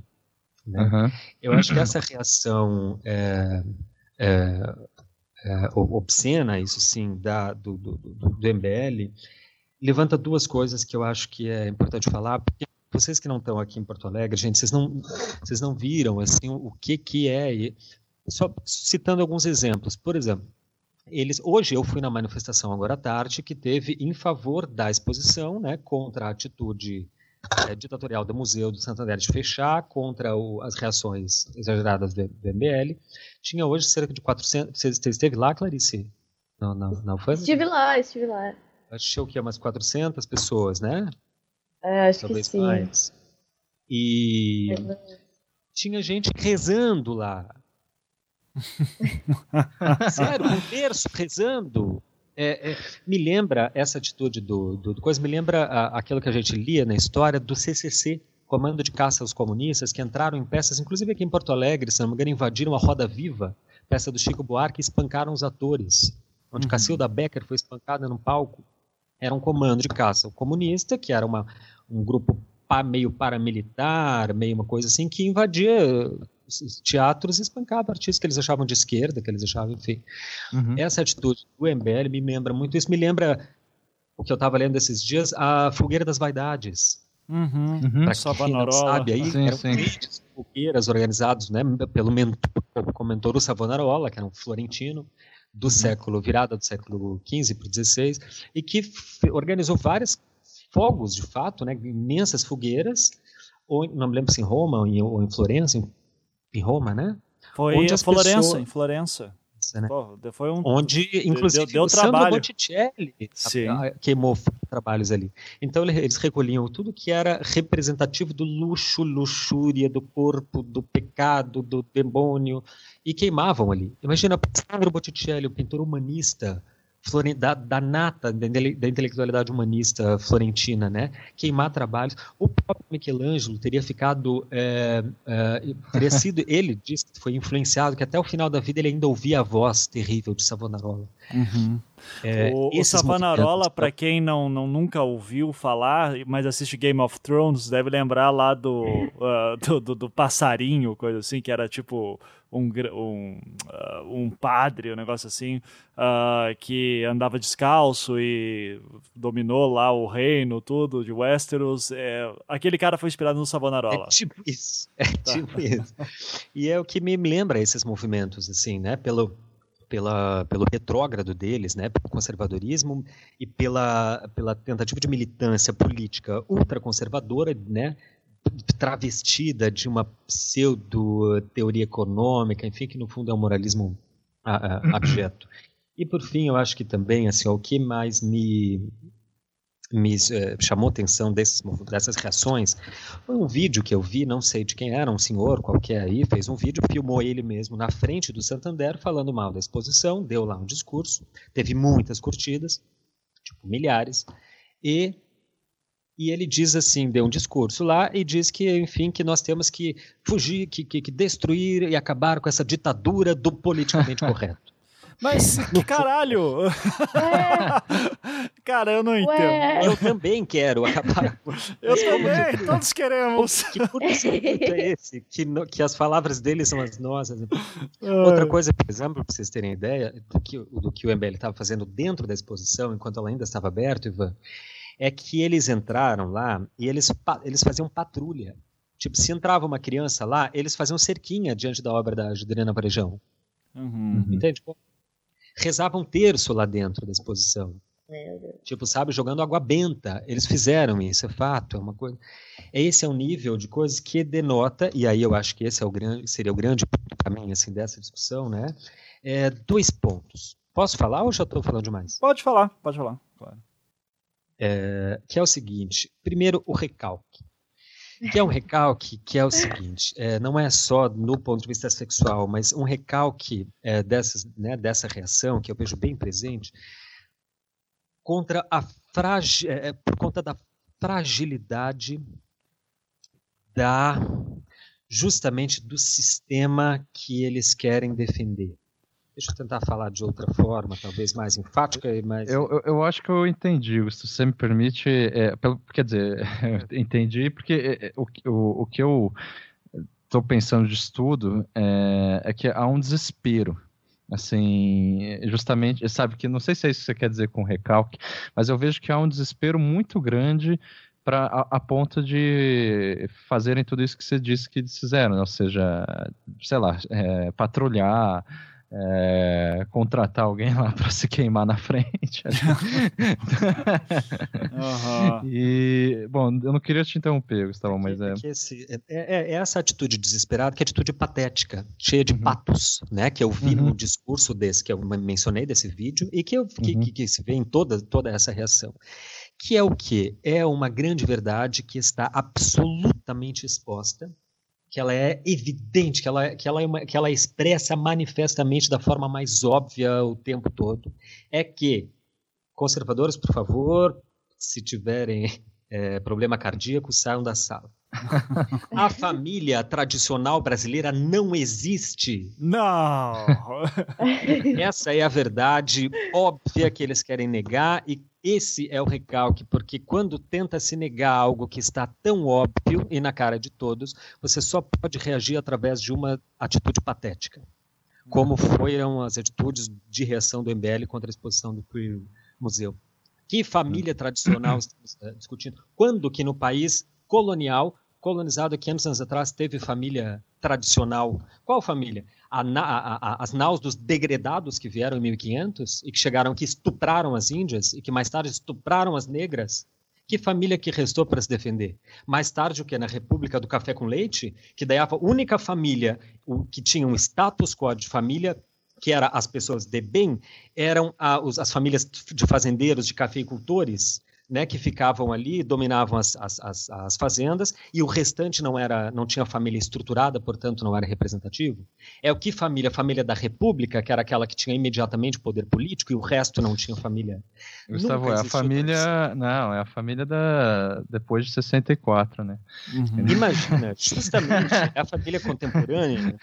Eu não conheço uma pessoa que tenha uma família tradicional. Pode, pode ser que poste uma foto. Não, mas na ditadura Parece. os militares garantiam a é. existência. Filhos, tem problema, o pai do meu Lá que era bom, naquela época era bom. Interno, há, há dissensões, há brigas internas, um é filho, é adotado. Não tem família tradicional. Isso que eles querem defender, que é uma quimera, e que é isso que eu acho que deveria se falar muito, é um recalque que é terrível, porque quando tem uma exposição, uma exposição como essa, ou às vezes não precisa nem de tanto motivo assim, há uma concatenação dos ódios. Como que se esse recalque né, fosse presente fosse eletrizado de uma, de uma hora para outra. Então, uma exposição como essa, que foge um pouquinho da normalidade, que toca ali, mesmo que de leve, eu insisto, Clarice, eu discordo, você eu acho que é de leve, ela toca, ela acende, como cria uma ressonância de sentido que dispõe todas essas é, subjetividades né, em, em, como um exército e daí eles vão, daí por isso que patrulham de, de forma tão agressiva, né? São milhares de comentários, assim, por horas, poucas horas, com milhares de comentários nas redes sociais. Por pessoas que não entendem nada de arte, não entendem, mas tudo bem, né? Enfim. é, Gustavo, eu vou te interromper um pouquinho, porque eu, eu queria. Aqui do podcast? Oi? Vai me excluir do podcast? Não, não, não, não.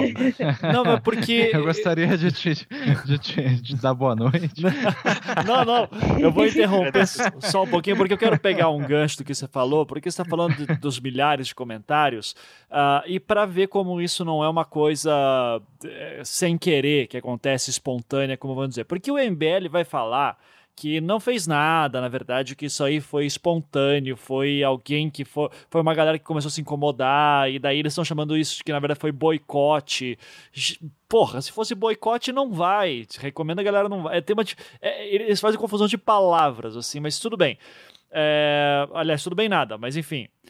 Mas você vê como o nível de insanidade chega o, o, pre, o, o, o, caríssimo deputado é, Carlos Bolsonaro né, faz um tweet hoje. A gente tá gravando isso aqui Ai, na terça-feira, dia 12 de setembro. Não faltava mais nada. É, lavei, lavei. Ele faz um tweet. Mas vale ele... a pena mesmo? Vale, vale. Não, pra, porque isso aqui é história, estamos registrando. Você segue o Bolsonaro? Claro que não, claro que não. Mas, é, mas detalhe, isso aqui não, isso aqui é o Carlos Bolsonaro, tá? Para deixar claro que é o filho, é o, é o, Bo...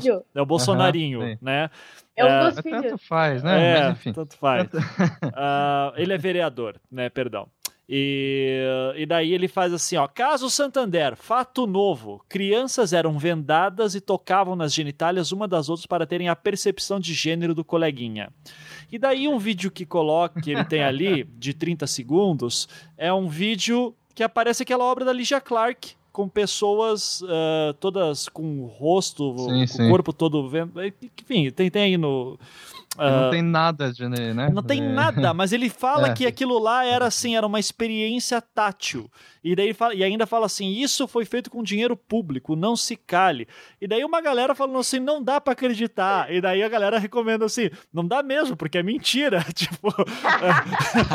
é, e daí o pessoal fala: não, gente, isso é obra da Ligia Clark, para de mentir, Bolsonaro, né? E, e a galera fica. Lo... Só que daí nisso tem uma galera que fica vagabundos, estão querendo destruir nossas famílias, não podemos nos é calar, vagabundos. Esse é o recalque. É, esse é o problema. Daí a, até o, o arroba Acácio 1871, esse cara merece um prêmio, que ele fala, ele comentou: "Não minta, é feio. Essa imagem de uma obra de 1967 da Ligia Clark. Aliás, junto com o Hélio Oiticica, ela forma o que há de melhor em arte. E daí bota lá a imagem da obra. Só que as pessoas, esse que é o ponto, as, essas pessoas não estão afim de ver fatos, entende? Elas estão afim de viver numa realidade alternativa em que isso acontece maluquice.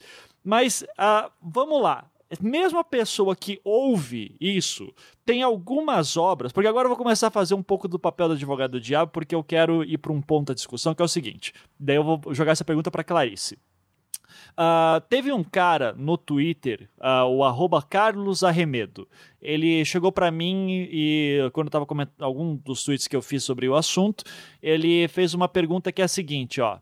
Como seria se fossem artes? Assim, só contextualizando.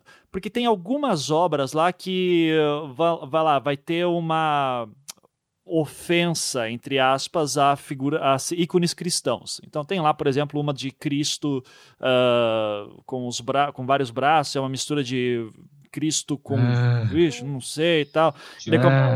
Ah. Bom, você já sabe para onde está indo, né? E daí o Carlos Arremedo aqui fala: como seria se fossem artes com violência contra mulheres e minorias? Você ia defender a exposição? Dúvida honesta. Porque ele está querendo dizer que, olha, tem certas obras aqui que ofendem uh, valores que eu acredito, não sei se ele se acredita, uh, mas que, o, que ícones cristãos, por exemplo. É, então, Clarice, vou fazer essa pergunta para você, porque você é a mulher aqui hoje, é, e eu acho que você vai poder responder isso muito melhor do que os três homens aqui, que é, como, vou repetindo então, como seria se fossem artes com violência contra mulheres e minorias? Você ia defender a exposição? Não, né? Porra. Óbvio que não. Mas é Ai, arte, tipo... Clarice. Ai, é arte. Ô, Ivan, depois eu, eu me inscrevo aí pra responder. Tá? Sem problema. É. Não, mas fala aí, Clarice. Pegou essa, essa senha pra ti. Uhum. mas é que sacanagem o cara comparar é, símbolos. Ah, tipo, ah, ofensa contra os símbolos cristãos. Aí ah, porque vai lá, violência contra a mulher, aí você defenderia, tipo, ah, muito obrigado por relativizar as coisas, colocar num. Ai, não faz o menor sentido, sabe? Porque, porra, violência contra a mulher, as mulheres que, óbvio, né, estão em posições muito altas, são muito poderosas, é. sempre podem se defender, né? Não tem nenhum problema. A gente não é minoria, a gente não uhum. é desrespeitada, a gente nunca é maltratada, não. A gente manda no mundo, né? Ao contrário da nossa. Da religião cristã. É, religião cristã. Que é muito boazinha, nunca queimou ninguém, nunca matou ninguém, uhum. não tem representante pedófilo, não tem uma série de problemas, né? Não tem. Uhum. Não é, tem. Que o tempo inteiro ela é fragilizada, né? O tempo inteiro ela, a religião cristã ela tá ameaçando desaparecer do mundo, basicamente. é, é a religião 1500 anos que ela está sendo perseguida. Exatamente. Então, ela é coitada, ela é a vítima. É, e outra, né, Clarice? Assim que eu li, eu nem respondi esse tweet por preguiça, mas assim, é, é, eu não sei, mas qualquer série aí que você liga, qualquer filme já tem violência contra a mulher direto e vocês se incomodam toda hora e são chamados de mimizentas aí. Tipo, porra, cara. Uh, e daí quando. É, por isso que eu falo, essa galera fica falando de politicamente correto e mimimi. Quem faz mais mimimi são eles, cara. Com coisas que. Uhum. Tipo, sério, Jesus. Se você acredita em Deus, acredita em Jesus, eu acho que ele tem coisas mais importantes para se preocupar do que uma, uma imagem feita dele, né? Mas, enfim. Pois é, né? Jesus dava rolê com uma galera aí que comunidade cristã não, não curte muito, né? É. De vez em quando rola aquela brincadeira, né? Se o Jesus estivesse vivo, ou se ele voltar, né? Pode acontecer, não sabemos. Pô, ele ia andar com a galera alternativa, maconheiro, prostituta, não ia? Vocês acham que ele ia ser uma pessoa de bem? Vai Sim. ver, Jesus até, até voltou, mas aí morreu, porque, sei foi, lá. Foi assassinado na favela. É, é, exatamente, pode ter acontecido. É. E aí, Becari, você queria complementar também? É, é, apesar que a Clarice ela respondeu muito bem. É, é uma comparação totalmente assim, não faz o menor sentido comparar a igreja cristã com, ou sei lá, no caso dele, a crença dele, não sei o que, assim, com a mulher. Ele não é a religião cristã. A Clarice é a mulher. Uhum. Tem essa diferença, assim. Se esse, esse rapaz aí morrer, a religião cristã não vai morrer. E assim, a, a, religião cristã, ela sofreu ataques desde quase o início da sua existência, tá certo? Ela sempre foi atacada e nunca foi abalada por isso. As mulheres, da mesma forma, sempre foram atacadas desde o início da sua existência na cultura ocidental, pelo menos, né? É e, e nunca, ganha, é, nunca conseguiram just, justamente é, alguma coisa com isso. Então, é, é assim, é, esse é o primeiro ponto, né? Que, que eu acho que a, a questão é. É anacrônico. É, anacrônico. Não só anacrônico, mas ela é desmedida, sabe? É, assim, falsa são simetria, duas medidas. Falsa simetria. Exatamente, são duas, medi duas medidas que não fazem o menor sentido. Uh, e, e, o segundo ponto que eu queria dizer é que, assim, quando, no, no início eu, eu falei que eu não tenho nada contra, né? Brinquei, né? com, com a arte abstrata. Uh, né? Até, até tem um amigo que, tem, que são, etc. a, arte, a arte moderna, etc. e tal. Mas just, justamente uh, o meu ponto é, é, eu sou absolutamente contra quem gosta muito, por exemplo, da arte realista e acha que a arte abstrata e moderna deveria ser extinguida. E a gente tem vários é, teóricos, inclusive é, conservadores, que pensam assim. Ou seja, eles justamente querem colocar uma, é que é basicamente o que o nazismo fez, né? Já que é para ressuscitar os mortos. É... eles, eles basicamente queriam excluir toda a, essa arte degenerada, nos termos deles, uh, é, para manter a verdadeira arte, que é a arte clássica, a arte, enfim, realista, com os parâmetros mais é, clássicos acadêmicos que, que, que, haveriam. Ou seja, isso é uma forma de institucionalizar a arte. Né? E a questão, é, eu acho que a preocupação dos, do pessoal do MBL, concordo com o Gustavo, há um desespero, há uma. Ah, enfim, uma. é, é, é, que o Gustavo chamou de, é, de recalque. É. eu não sei que assim, se é recalque, eu acho que eles, são eles estão arredios mesmo. Porque a noção de família brasileira, por exemplo, é uma coisa assim que de fato assim, não, não faz o menor sentido mais. Então, assim, é, é, e é por isso que eles estão desesperados, né? Eu prefiro chamar assim. Justa, e daí, assim, ao invés de mudar as definições da arte, eles buscam justamente institucionalizar e eu vejo uma diferença entre as duas coisas. Por exemplo, quando esse, o, o, nosso amigo Bolsonaro, aí, como o Ivan estava dizendo, é, menciona a obra da Ligia Clark, ele falou alguma coisa, Ivan, daí você me corrige, é, que ah, é, me senti bastante tocado com a obra. O que, que ele disse? não, ele, não, ele não falou nada disso. Assim, o pessoal que ficou falando, ah, você está errado, tal. Não, mas... Ele, ah. fala, ele falou que ah, isso aí são uh, aqui, ó. O, o, literalmente o, o, o, tweet dele. Caso Santander, fato novo: crianças eram vendadas e tocadas nas genitálias uma das outras para uhum. terem a percepção de gênero do coleguinha. É isso. Uhum. Tá, esse é o tweet Só dele. Isso. É só isso. E daí ele bota uma foto da Ligia Clark uh, no meio do vídeo de 30 segundos. Então, qual que é o comentário que ele faz dessa. dessa... Não, não faz nada, é só isso. O comentário que tem ah. é assim: é, é que é um vídeo de 30 segundos que aparece uma matéria que ele não dá a fonte. Eu chuto uhum. que seja um desses sites fake news, tipo Jornal Livre, isso, que é do MBL. Daí tem a foto uh, da, da obra da Ligia Clark. Uh, e daí no final finalzinho ele fala assim: agora taxam de homofóbico intolerante quem está denunciando esse absurdo financiado com o seu dinheiro. É, e não se cale. É isso que fala. Ah. Tá? É, essa então, é uma questão que eu acho. Desculpa, Becari. Pode não, não, a Lei Rouanet a gente vai falar pro final, tá? Mas Isso. vai, Becari, continua. ah, o que eu ia é, é, concluir é que justamente uh, o fato assim dele se impressionar, enfim, das pessoas e, e serem tão contra e querer patrulhar tudo isso e tudo mais, não é tanto de mudar a, a, a definição de arte, porque se eles basicamente reagem dessa forma, eles basicamente cumprem com um dos objetivos, certamente, que a gente pode dizer, desses artistas, que era causar, esse, é, não tanto talvez, né, mas um mínimo de, de reação. Sim.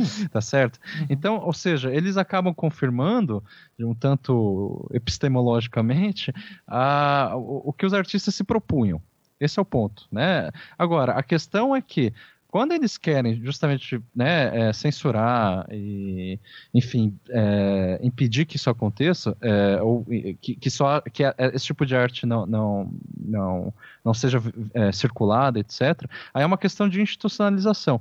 Então, por exemplo, quando está falando, ah, o realismo, é, que eu não tenho nada contra e tal, o que eu me, me incomoda no, no, é, é, no, nessa questão do realismo versus arte moderna e arte abstrata, arte contemporânea, é porque justamente o realismo não tem mais espaço.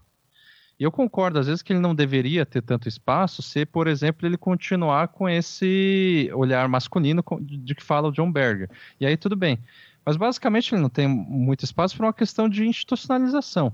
Uhum. É, quando, por exemplo, né, vocês falam assim, ah, eles não entendem o que é arte. Exato. É, uhum. Então, é, é, aí não é, que, não é que isso me incomoda. O que, o que eu fico pensando é, é que eles diriam a mesma coisa. Sim, sim. Entendeu? Sim, então... sim, sim. Michael, eles não ligam pra gente. Sim. Não, Becari, você, Tocou, você adiantou uma parte que eu queria discutir, mas só para te complementar, uh, uhum. daí você continua. Porque eu acho que isso é um problema sério que o mundo artístico contemporâneo hoje sofre, que é o grande público não. A ideia da arte moderna, alguns uh, queriam que fosse de democratização da arte, de sim, acesso sim. a ela. Essa é pelo menos a, a, a das vanguardas. Né? Isso, das vanguardas. E qual que foi o problema? Porque a, a vanguarda ela vinha com uma. As primeiras vanguardas ela vinha com uma ideia de trazer uma arte, entre aspas, mais popular. É, uhum e só que com o tempo foi passando, já faz 100 anos, mais de 100 anos que esses movimentos aconteceram, uh, ela foi se fechando em si mesma e hoje em dia o Museu de Arte Moderna, contemporânea, é incompreensível para o grande público. É, é, elitista. É elitista, é, extremamente Ai. elitista. É, é, é elitista. Uhum. Então, Mas... quanto a isso, bom, é, é para entrar nessa, nesse, nesse ponto? Pode, pode, pode falar. Uhum. É, de fato, a questão que o próprio Peter Burger reconhece, que é o cara da teoria das vanguardas, que ele, né, o cara assim, é, que vai dizer que acabou as vanguardas, mas justamente porque ele, ele acha que esse sonho, esse projeto vanguardista, é, não só de democratizar a arte, mas os termos são é, reaproximar, reconciliar a arte com a vida. Né? Uh, esse projeto fracassou, segundo ele, né? É, e a maneira como eu leio isso é o seguinte: tipo, as críticas modernistas e, e vanguardistas contra a, a, arte acadêmica, naturalista, é, realista, enfim, é, clássica, ela, essas críticas, essas reações, essas, enfim, essa questão mais polêmica, ela foi institucionalizada é, por aquilo que, gente, que alguns chamariam de arte como instituição, como é o caso do. Ai, qual que é o nome dele? O Arthur Danto. É, e, e, por que, que isso acontece? Porque assim. É, entre a década de 50 e 60 foram implementados os primeiros programas é, de mestrado e doutorado em belas artes, é, nos Estados Unidos e na Europa, pelo menos. E a partir de então, a maior parte dos artistas que vão compor a chamada neo-vanguarda, é, eles atuavam como, como professores. Então, aí, a, a, assim, queira ou não, a questão do mestrado, doutorado, da, da né, dessa coisa acadêmica e de, quase científica, às vezes, é, de tratar a arte e os próprios professores atuando como artistas, é, queira ou não, mesmo que a intenção não seja essa, acaba elitizando, porque a linguagem é outra. A linguagem, a gente sabe, né, é, Ivan? É, não tem jeito da, da academia que ainda segue os mesmos pressupostos, sei lá, do século XV, é, no mínimo, ou XVI, melhor dizendo, é, que, que é elitista, queira ou não. Uhum. E daí, com isso, assim, é, se criava uma arte elitista de resistência, né? Isso no Brasil, quem fala muito disso é o professor Arthur Freitas, no, no livro dele, enfim, nos, nos textos dele. É, e ao mesmo tempo, a atenção da mídia ela se, transfer, ela se transferia para grandes exposições, leilões e produções excêntricas. É, o exemplo mais conhecido talvez seja o, o Andy Warhol, mas assim, o mais milionário de todos é um cara chamado Jeff Koons, né, que tem uma grife de arte multimilionária. Uhum. Então, a partir de então, o mercado artístico ele passou a ser tratado não só em termos de prestígio, mas também de carteiras de investimento, que vai levar, por exemplo, um, bancos, né?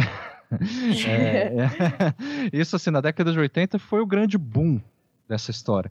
É, a arte nova-iorquina, ela, tinha, ela assim, movimentava basicamente Wall Street. Uhum. É, é, acabou estabelecendo um vínculo direto entre crítica, gestão profissional, e a gestão profissional é tipo empresário mesmo, que não, não assim, não tem nada a ver com nada, assim. Mas a, a crítica, os, os professores de arte, gestão profissional e os artistas Aliás, o, o, artista em si acaba sendo o mais insignificante dessa história. Não, professor de arte também, professor de história da arte, principalmente, que sou eu. É, a não, a, a, a não ser quando ele atua como crítico. Não, sim, ele sim, como ser... crítico, sim. É, ele que vai ser a, a autoridade, entendeu? Que vai é, é, ele que vai dar o valor para a obra, né? Exatamente. Crítica. Uhum. Exatamente. E junto com esse paralelo, o interesse do, grande, do grande público acabou aumentando, paradoxalmente, na mesma medida que a sua incompreensão. Uhum.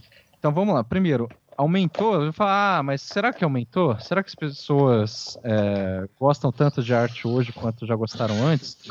Veja, é, no século XIX, na época dos salões e tal, o interesse era muito restrito, muito restrito. Foi ficando cada vez mais restrito no final do século XIX. O Salão dos Recusados, que o Ivan citou, ele ficou conhecido, é, é, junto com as críticas que foram feitas contra ele, né, como o Ivan também comentou, mas por, por, por ter mais público, mais que o triplo de público, é, do que os salões oficiais.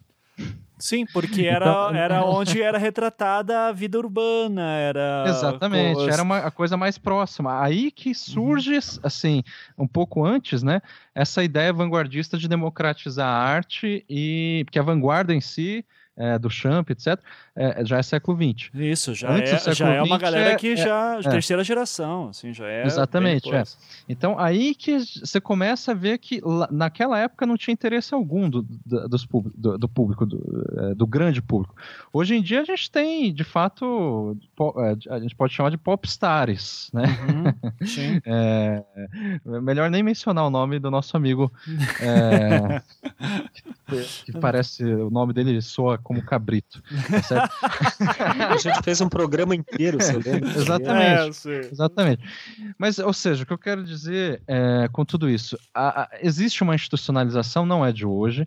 Tem vários críticos que, e autores, historiadores, que se pautam única e exclusivamente nesse critério, Assim, o que, que é institucionalização, ou seja, uma coisa bem formal mesmo, meio Foucaultiana talvez, mas enfim, a arte é o que a instituição diz que é arte, o que esse grupo feito de determinados é, atores dizem que é, e, e, é isso. Eu não concordo com isso, mas. Eu, é... eu concordo. Bourdieu na veia, teoria dos campos é foda. Muito bem. Mas uh, o que eu ia dizer é que essa institucionalização, e é, é um pouco por isso que eu não concordo, mas não só ela, é, é, ela serve mais para não alterar o que é feito em termos de produção artística, mas para alterar justamente essas discussões que usam a arte como pretexto, como é o caso dessa polêmica. Perfeito. Assim, é, de falar, ó, olha só o que a arte é capaz de fazer, vamos redefinir a arte, sei lá o quê. No fim das contas, o que está em jogo aí, e isso não é segredo para ninguém, é esses, os bons valores, a família brasileira, uh, enfim, é, essa, uh, essa, essa degeneração toda da, das novas gerações e tudo mais. E essa institucionalização, assim, é, é de, como eu estava dizendo, é, ela vai se preocupar em definir o que é arte. Mas os artistas, eu posso estar totalmente. Enfim, eu acho que vocês todos vão concordar de mim, vão discordar de mim. É, os artistas todos eles estão mais interessados em fazer arte do que em definir o que é arte. Ou entrar nessa. Não, claro, eu, estou generalizando, estou generalizando. Tem artistas, né? Alguns que, sei lá, desocupados como eu, que além de, de pintar, fica estudando, né, pô? Um cara fica em cima do muro, como eu. Mas assim, no meu caso, por exemplo, o que eu estudo não tem nada a ver com o que eu faço. Eu não faço nenhuma é, eu até prefiro, para manter uma certa sanidade, é, é, fazer a arte assim, sem pensar nessas questões, porque isso tudo, no fim das contas, e daí só nisso que eu concordo talvez com o Bourdieu e o pessoal, é uma questão de luta, de é, classes, institucionalização e tudo mais. Uhum. Só para finalizar, eu sei que estou me prolongando para caramba, é, mas para ficar mais claro, não ficar abstrato, isso que eu estou chamando de institucionalização, vocês estavam falando de alguns, enfim, autores lá da fogueira e tal, do, do, é, do Renascimento, é. É. isso me, quando vocês estavam falando isso, eu, eu lembrei é, de uma questão que não tem nada a ver com arte, mas que eu acho que tem um pouco a ver com essa ideia de institucionalização, essa coisa toda. É, eu sei que vai parecer bem bizarro, mas eu vou chegar no meu ponto. Uh, no início da Idade Média, é, antes, inclusive de Santo Agostinho, assim, então antes do século X e tudo mais, mas assim no século, bom, não vou lembrar qual que século que é, mas é, os primeiros, já que a gente está falando de igreja cristã também, né, os primeiros monges cristãos, tipo Copta e outros segmentos aí, outros é, monastérios possíveis, eles tinham o chamado canto-chão, não sei se já ouviram falar de canto chão. É, é, é, assim, o que, que eles faziam nos, mon nos, monastérios na maior parte do dia? Eles faziam tudo menos rezar. Eles faziam tudo menos ler a Bíblia. Por quê? Porque eles tinham mais co coisas mais importantes para fazer, como cozinhar, limpar, é, plantar, trabalhar, enfim, né? É, é, a maior. É, pois é. eles tinham que manter a casa, né? Enfim. E e, e, e, só quando eles não ficavam tão cansados, quando, enfim, quando sobrava tempo, eles rezavam. Mas daí, enquanto eles ficavam trabalhando, o trabalho era repetitivo, né? Você tem que varrer chão, é, principalmente a ideia de varrer chão, mas plantar e ficar batendo no chão e tudo mais. Isso gera, assim, imagina você está fazendo isso o dia inteiro, é, um trabalho repetitivo com o grupo, com os seus companheiros monges ali. O que, que vocês vão fazer? A gente vai cantar. a gente vai trabalhar cantando. Aí eles começaram a cantar, né? Cantar os salmos, mas também cantar outras coisas, não é só os salmos da Bíblia. Justamente para o trabalho não ficar tão entediante. A partir do século VIII, um papa chamado Gregório, vocês já ouviram falar, que é o cara conhecido por ter criado o canto gregoriano. ele resolve institucionalizar o canto-chão. O que, que significa institucionalizar o canto-chão? Dizer, olha, vocês não entendem, vocês que criaram esse negócio de canto-chão não sabem cantar. Vocês sabem ler partitura, por exemplo? Não sabem. então, assim, a partir de agora só vai, só, só vai ser permitido cantar nessa nossa igreja do século VIII, né? Assim, não é tão a Igreja Católica não estava tão consolidada como vai ficar logo depois, né? Uhum. É, é, só vai ser permitido cantar nessa nossa igreja quem souber ler partitura, quem souber que tem três escalas possíveis no mínimo de voz, quem enfim cantar. E óbvio, só homens. Tá? Uhum. Então, antes da disso quem cantava o canto chão eram homens, mulheres, crianças, pessoas inclusive que não tinham nada a ver com a igreja ou com, enfim, os monastérios, porque justamente ouviam eles cantando e assimilavam essas músicas. A partir do canto gregoriano, todas as pessoas que não sabiam ler é, partitura, né? É, e, enfim, não fossem homens, etc e tal, eram descomungados. Claro que isso não ficou para sempre, depois foi né, reformado no, no, decorrer dos séculos. Uhum. Mas isso é um exemplo, só para dizer, do que eu estou chamando de institucionalização. Da gente falar, ó, agora, vocês que a, até agora estavam fazendo arte, vocês não são mais artistas. Uhum. Porque vocês não sabem teoria da arte, vocês não sabem história da arte, vocês não sabem qualquer porra desse sentido. Então vocês, embora vocês façam algo que vocês chamam de arte, vocês não são artistas, porque é nós que vamos instituir o que é arte a partir de agora. Então isso é só para esclarecer o que eu estou chamando de institucionalização, que eu acho que é uma disputa que está acontecendo assim no, é, o MBL tem essa ideia não de institucionalizar tanto a arte, mas de institucionalizar a vida e os costumes, uhum. Exato. incluindo a arte, uh, mas que isso já foi feito pelos vanguardistas, pelos próprios uh, neo-vanguardistas, pelos próprios artistas. Então isso é uma coisa que sempre existe, que sempre Sim. É, é histórico, né? E por isso que é também eu vejo aí um viés de recalque, porque ele retorna né, esse, essa, todo o poder para existir, para se justificar, para se consolidar, ele precisa normatizar. Uhum. Precisa exercer sobre alguém ou alguma coisa a sua força. E daí só assim que ele é poder. Né? Por isso que essas instituições foram questionadas ao longo do século XVII, XVIII, XIX, né? e entraram em completo colapso ao longo do século XX na arte, especialmente. Né? Todas as instituições do que era arte que é o que vocês estão falando aí. Uhum, Agora, uhum. essa atitude reacionária do MBL justamente reproduz esse comportamento, que é uma tentativa de exercício do poder. Porque quando eles dizem isso é lixo, isso não é arte, essa era a tônica de todos os comentários e discursos deles, né? Eles estão pressupondo a ideia de que haja uma coisa chamada arte e de que essa coisa seja definida previamente. Por quem? Uhum. Por eles. Uhum. E quem está dizendo que não é arte é eles, portanto, eles sabem eles são possuidores, né, detentores do conceito do que é arte. Exato. E, e isso é claro que é uma opressão, justamente por conta dessa opressão normativa e que nas relações de gênero se torna heteronormativa, é que existem exposições como essa do Queer Museu, uhum. que eles estão atacando. Então, Eu... Ah, é... Termina aí, Gustavo.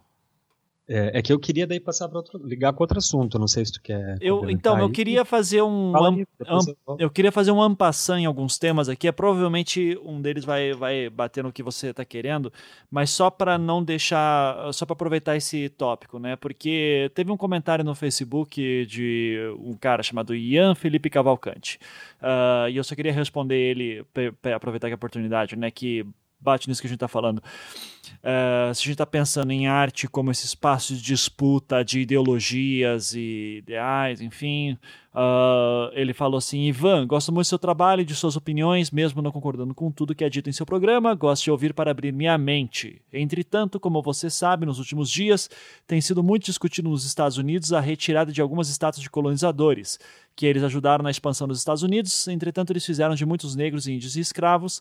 Neste caso, você acha que deveria haver censura? Uh, eu, então, eu só Não queria... entendi. Então, porque assim, ó. Só repetir. Em relação à passeata que houve nos Estados é, Unidos. Repetindo, né? então, ó. Uh, ele falou assim, ó. Como você sabe, nos últimos dias tem sido muito discutido nos Estados Unidos a retirada de algumas estátuas de colonizadores ah, que eles ajudaram na expansão dos Estados Unidos. Entretanto, isso. eles fizeram de muitos negros e índios escravos. Neste caso, você acha que deveria haver essa censura? É, eu, só, eu só vou comentar. Eu perdi o começo. É, só para comentar muito rápido isso aqui que ele está falando. É, eu não quero nem me estender muito nesse assunto, é, porque é outro, outra parada, mas é que tem a ver. Uh, primeiro que, que eu saiba, eles não estavam tirando estátuas de colonizadores, eles estavam tirando estátuas do Robert E. Lee e outros generais do sul da Guerra da Secessão é, essas estátuas elas têm toda uma história de que elas foram colocadas num período, uh, no, em praças públicas em certos períodos em que os Estados Unidos teve ondas conservadoras que vão e vai, é, vão e vêm, né? Uh, então elas não são necessariamente uh, espontâneas no sentido de homenagear o passado, elas foram lá através de uma agenda política colocadas. Independente disso, assim, se eu acho, vamos imaginar, colocar no mesmo balaio colonizadores, escravagistas e pessoas que têm essa ideia, se eu acho que ela tem que ter estátuas, nomes de ruas, nomes de praça, não. Eu acho que tem que tirar tudo isso, porque ainda bem nós avançamos no futuro. Uh, e se você quiser saber a história, você pode ir para qualquer biblioteca, procurar no Google, você fica à vontade. Agora, você ter uma estátua de um, de um escravagista no meio da sua praça ou ter um nome de um ditador militar como o nome de uma avenida Uh, e isso eu acho uma vergonha, uh, então eu sou super a favor de mudar tudo isso, tá? Uh, então, é que o Ian perguntou para mim, então eu só estou respondendo muito rápido.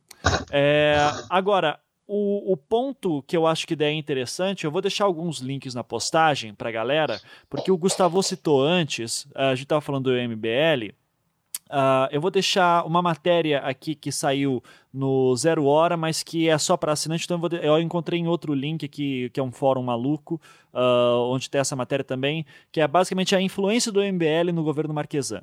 Tá, que é atualmente o prefeito uh, de Porto Alegre. É, então, assim, tem pessoas da, da prefeitura, da atual gestão de, do, de Porto Alegre, que são muito próximas ao MBL. Citando aqui uma, uma mensagem que eu recebi de um ouvinte, ele falou assim, ó, os detalhes que sei e ouvi por aqui são os seguintes. Quem começou a pressão em relação a essa exposição? Por meios das redes sociais, principalmente o Facebook. Uh, já aviso que eu não tive como verificar isso, eu estou só relatando o que eu estou recebendo de mensagem, tá? Primeiro o Facebook foi a Paula Cassol, e o secretário de Serviços Urbanos da Prefeitura de Porto Alegre, o Ramiro Rosário, os dois publicamente ligados ao MBL. Se não me engano, o Ramiro é presidente do MBL aqui em Porto Alegre. Até onde sei, tiveram a ajuda também do deputado Marcel Van Hatten, que tu encontra no Facebook, onde ele fez o chamamento público, e no Twitter. E se tu procurar a Zero Hora, faz há pouco tempo, reportagem sobre a influência do grupo na Prefeitura de Porto Alegre, que hoje é do PSDB. Acho que era isso. Detalhe: até onde sei, nem o prefeito e o governador fizeram qualquer declaração sobre o ocorrido. Uh, Clarice, eu ouvi eu. muita gente citando esse tal de esse deputado Marcel Van Hatten. Quem é, hum. quem é esse na fila do pão? Eu não tenho ideia. na fila do pão? Ele é o famoso se eu encontro na rua eu bato. Brincadeira, não. sem violência, sem violência. Sem processos. Sem processo. Não, é uma ameaça. Eu é. sou inofensiva, quase.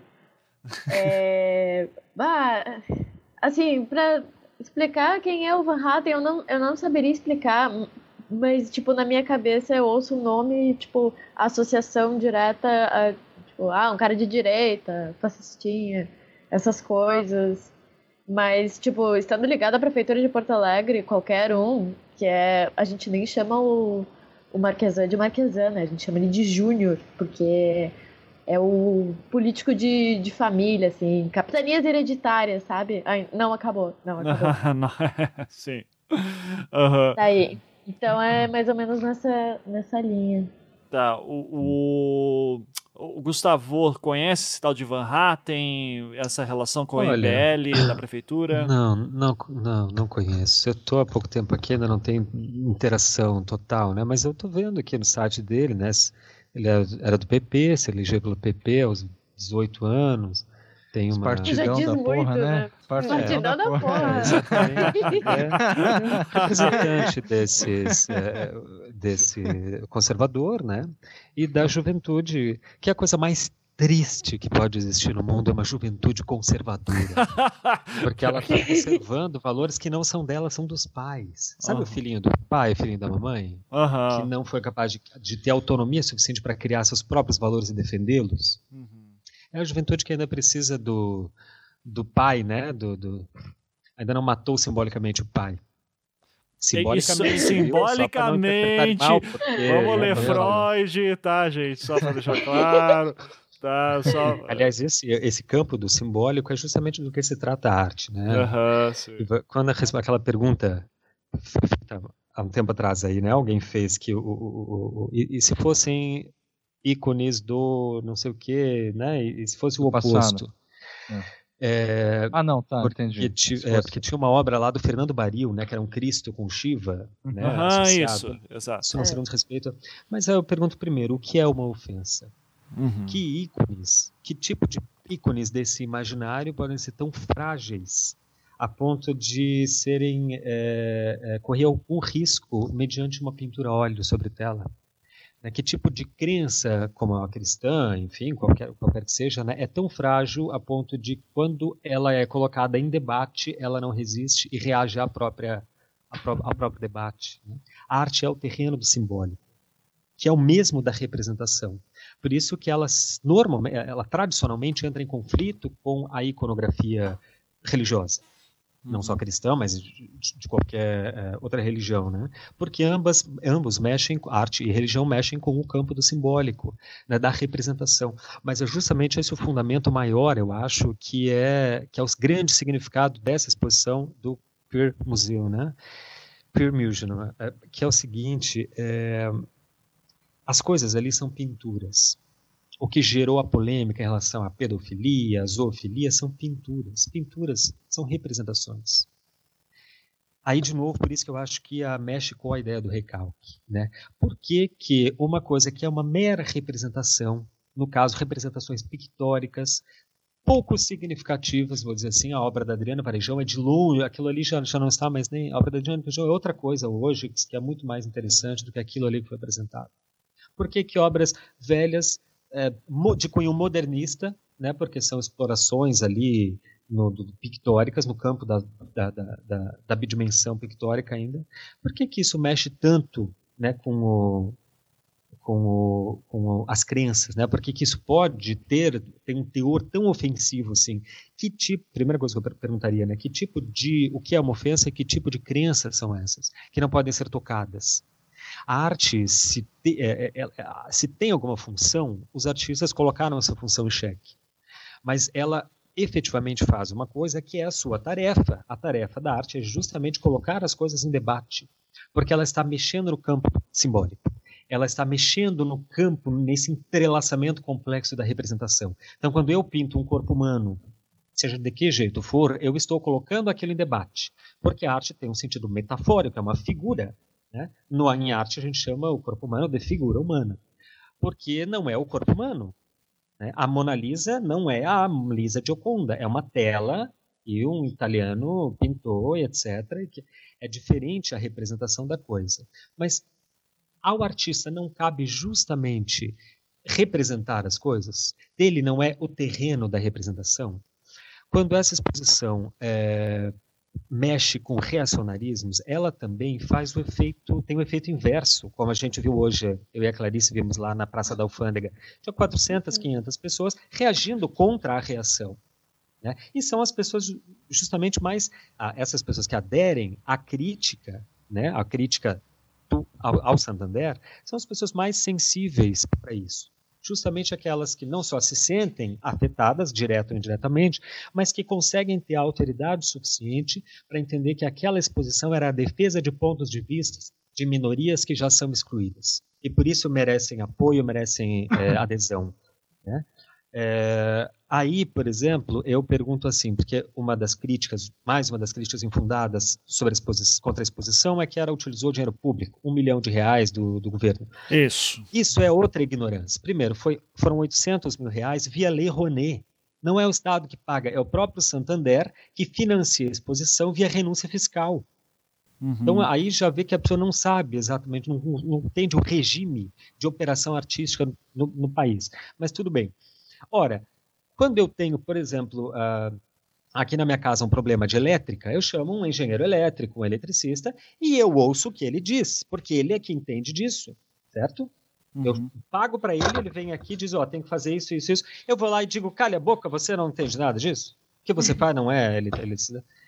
Pois é, o governo paga porque é uma atividade cadastrada no governo federal, existe um edital, que é a Lei Rouanet, o Gaudêncio apresentou o projeto para o governo federal. É um governo que o MBL deve amar, porque é do PMDB, etc. Então, é o próprio governo dele que está chancelou a exposição, ok? E daí eles falam, os artistas falam dos seus afetos, colocam em debate as questões que eles, eles na sua sensibilidade, né, fazendo o seu métier, aquilo que são pagos para fazer, fazem, e daí vem o MBL e diz que isso não é arte, não quer ouvir.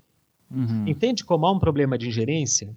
O MBL, voltando àquele outro assunto anterior, o MBL não só quer se instituir à custa do exercício da força sobre as definições do que é arte ou não, mas também ele quer se é, determinar o que, que deveria ser a, a, a, exposto ou não, o que, que deveria ser o papel do artista ou não, e está tutelando quais ideias as pessoas que são artistas, que trabalham com isso, deveriam ter sobre essas coisas, sobre a sexualidade. Isso é o exercício mais pleno e pavoroso da heteronormatividade, que ela só pode existir, a heteronormatividade, a partir do, é, é, da opressão a aos outros tipos de gênero diferente, né? A, a, a, ao transgênero, a, etc, etc. Uhum. O, então, assim, eu, eu, eu vou pegar uh, esse gancho do, do Gustavo também, que essa é a... De Rouanet. De da Rouanet, né? Que é, é o tá, ponto. Tá, peraí, calma, calma. Fala calma. aí, Clarice. Não, fica à vontade. A Clarice tá louca pra falar mal. Não, por favor, manda ver. Deixa ela. Falar. Já fa falei antes de gravação, Clarice. Interrompe porque a gente fala demais mesmo. Fica à vontade. Antes, antes de entrarmos no, no assunto Rouanet, voltando bastante, mas de certa forma relacionando tudo, é, eu peguei, pesquei assim uma frase do Gustavo bem no começo da nossa conversa, que ele disse que a gente não pode ficar refém dos bancos. E isso toca exatamente no que o Beccari estava falando antes, que é a institucionalização a gente acaba refém dos, dos bancos, dessas instituições, porque são elas que acabam ditando o que, que vai ser arte e o que, que não é. Exato. E eu acho, além dos discursos que estão ali dentro do, do museu, né, que acaba sendo esse campo de disputa do, do simbólico e de muito mais, o MBL vem, de certa forma, contra uma, uma ideia muito maior, que é a do direito a arte e a cultura. E disso, a partir disso que eu acho que é legal a gente entrar na Rouanet, porque a gente não tem muito dessa noção que assim, arte e cultura são direitos nossos. São direitos nossos, são coisas que nós temos direito. Então, esse dinheiro, o cara chega e fala assim: "Ah, porque isso está sendo feito essa coisa horrorosa com dinheiro público, que é o seu dinheiro, papapá, papapá. Sim, é o meu dinheiro, não é o dinheiro do governo, não é o dinheiro do partido, não é o, o dinheiro de uma ideologia tal. É o meu dinheiro, é da União, é do país. Ela pode ser usada para o meu interesse, para o teu interesse, para uma coisa para qual eu discordo ou para me representar, a minha minoria, sabe? É uma coisa de todos nós e ela é usada, no caso, na Rouanet para financiar a cultura e a arte, que são direitos nossos. É tudo nosso no fim. Então o cara vem muita gente vem e diz: ah, isso foi feito com dinheiro público, olha que coisa horrorosa. Bom, tem coisas que eu sou totalmente contra e estão sendo financiadas com dinheiro que é meu. E tudo bem, porque a gente precisa ter esse tipo de discussão numa sociedade como a nossa. Porque simplesmente a gente vive em sociedade. Exato. Às vezes algumas pessoas esquecem disso.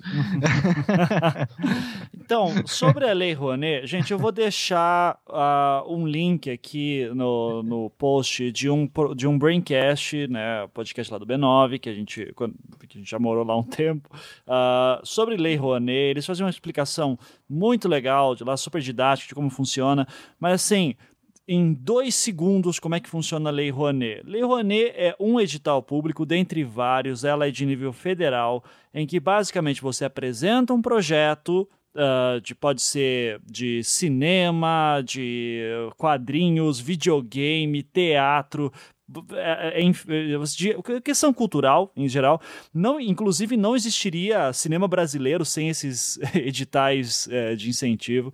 Uh, esses editais aí você dá um valor para o teu projeto, você vai dizer assim, ah, eu quero fazer um filme, meu filme vai custar um milhão de reais não significa que quando for aprovado, porque daí tem toda tem gente que é especializada em fazer projeto disso, não é uma coisa que você faz é, aí sentar no teu computador em 10 minutos, são projetos complicados de fazer, são bem complexos, por isso que tem pessoas que ganham dinheiro só fazendo projetos para isso. É, às vezes eu quero, se eu quiser fazer um projeto, por exemplo, eu vou contratar alguém que monte o projeto para mim, é, porque essa pessoa vai entender todos os trâmites burocráticos. Daí Sendo aprovado o meu projeto, a Lei Rouanet é um edital, tem vários outros. Esse projeto sendo aprovado não significa que eu tenho lá o meu um milhão de reais para fazer meu filme. Significa que eu tenho que, que conseguir esse um milhão de reais agora, indo para empresas que vão fazer o quê? Elas vão fazer a tal da renúncia fiscal. Ela pagaria, uh, vai, vou fazer em valores fechados aqui, ela pagaria 100 mil uh, de imposto no ano. Ela vai pegar uma parte desse imposto que já, já seria pago para imposto de qualquer forma, mas ela vai uh, colocar esse recurso agora no meu projeto. Daí tem lá uma percentagem que eu não sei de cabeça, é, mas daí que você, cada empresa ela pode renunciar um tanto por cento do, da, da, sua receita de imposto para uh, ah, para um, algum projeto cultural. Uhum. Isso é normal no Brasil, não existiria é, arte no Brasil sem isso. Uhum. Mais importante, Ivan, a contrapartida da empresa, quer dizer, contrapartida. Enfim, esse é um problema que eu vejo na Lei Rouanet.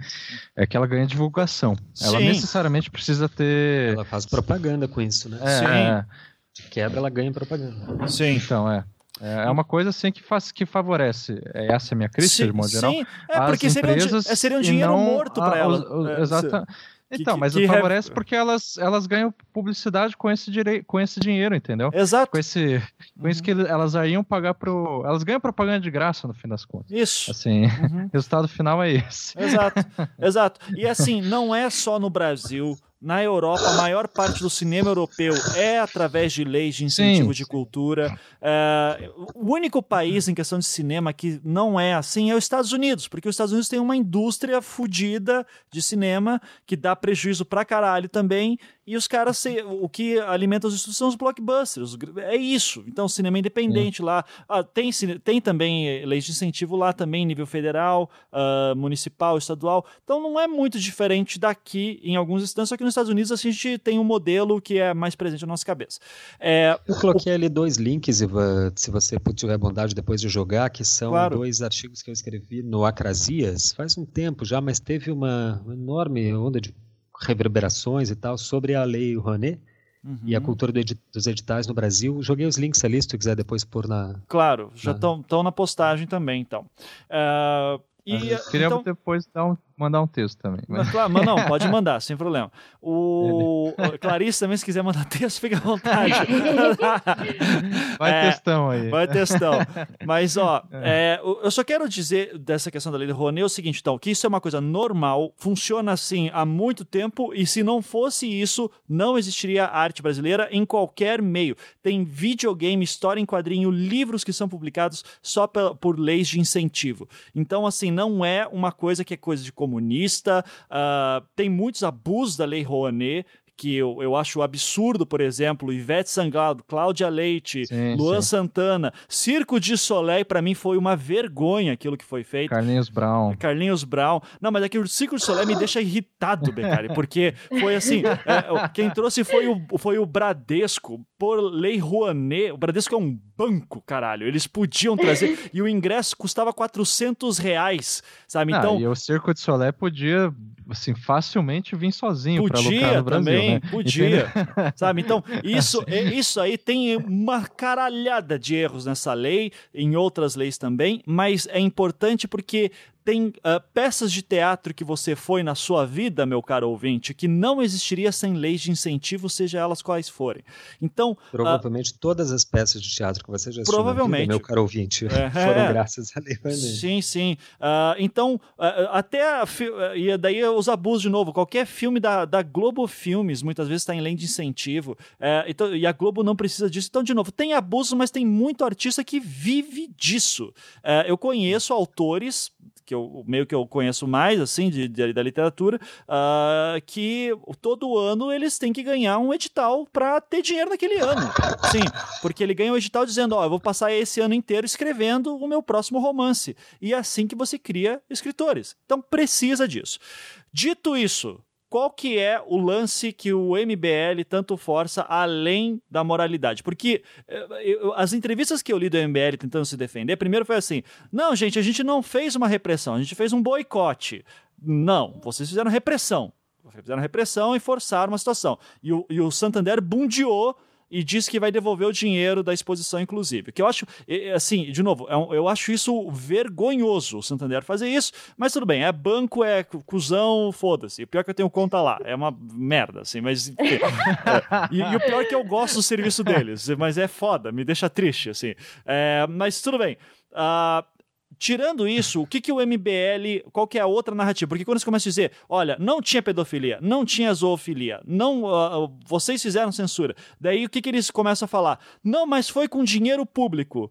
Meu amigo, você só vai dizer se foi com dinheiro público se você é contra imposto no Brasil, coisa que o MBL, pelo jeito, obviamente é porque eles querem um Estado que não cobre tanto imposto, porque eles acham esse dinheiro de imposto podia ter ido para o hospital. Não iria! Esse é o ponto. É, é, renúncia fiscal, lei de renúncia fiscal. Então acaba com a arte no Brasil, acaba com a cultura. É, é, é um discurso populista só para apelar para aquele cara que não entende porra nenhuma disso, porque é um assunto difícil, é um assunto que nem todo mundo tem acesso mesmo, é complicado, mas que apela para aquele cidadão que de fato trabalha pra caralho o ano inteiro e paga 40% de imposto, 30% de imposto no ano e acha isso um absurdo. E tá certo. É, é, o dinheiro do imposto é mal gerido no Brasil pra caralho. Agora, a, vender a ideia de que, olha só, o dinheiro da exposição poderia ir para hospital é, é, muita canalice do MBL. Uhum. É, é, canalha isso, assim. É, é, é, e esses caras estão elegendo políticos, cara. É uma vergonha isso. Tá, é uma, é uma desinformação e, e é intencional. Os caras, eles são canalhas de propósito. Falo mesmo, foda-se, né? Não, não, que cara... Eu posso fazer o advogado do diabo, então? Vai, manda ver, cara. Não, na verdade, eu concordo com tudo que, que, que você disse, assim. É, eu acho importante que tenha a, a Lei Rouanet, etc e tal. Mas é, eu fico pensando, principalmente o cara do, do MBL, ou sei lá o que, escola sem partido, etc ouvindo quando se diz que é desinformação e, e tudo mais. É, eles diriam basicamente assim: ah, nos Estados Unidos funcionam. Você já deve ter ouvido com, certeza esse argumento, né? Uhum. Assim, as, a arte funciona nos no Estados Unidos e, e, no Brasil, que é essa merda, a gente precisa da, de uma lei Rouanet para o artista viver. É, daí eles vão. Aí que tá. A, na cabeça deles, o que eu quero dizer é que é tudo, tudo é muito lógico, tudo faz uhum. muito sentido. Por que, que no Brasil artista não consegue viver sem a, a Lei Rouanet? Porque eles fazem essas coisas degeneradas. sim, sim, sim, sim. Entendeu?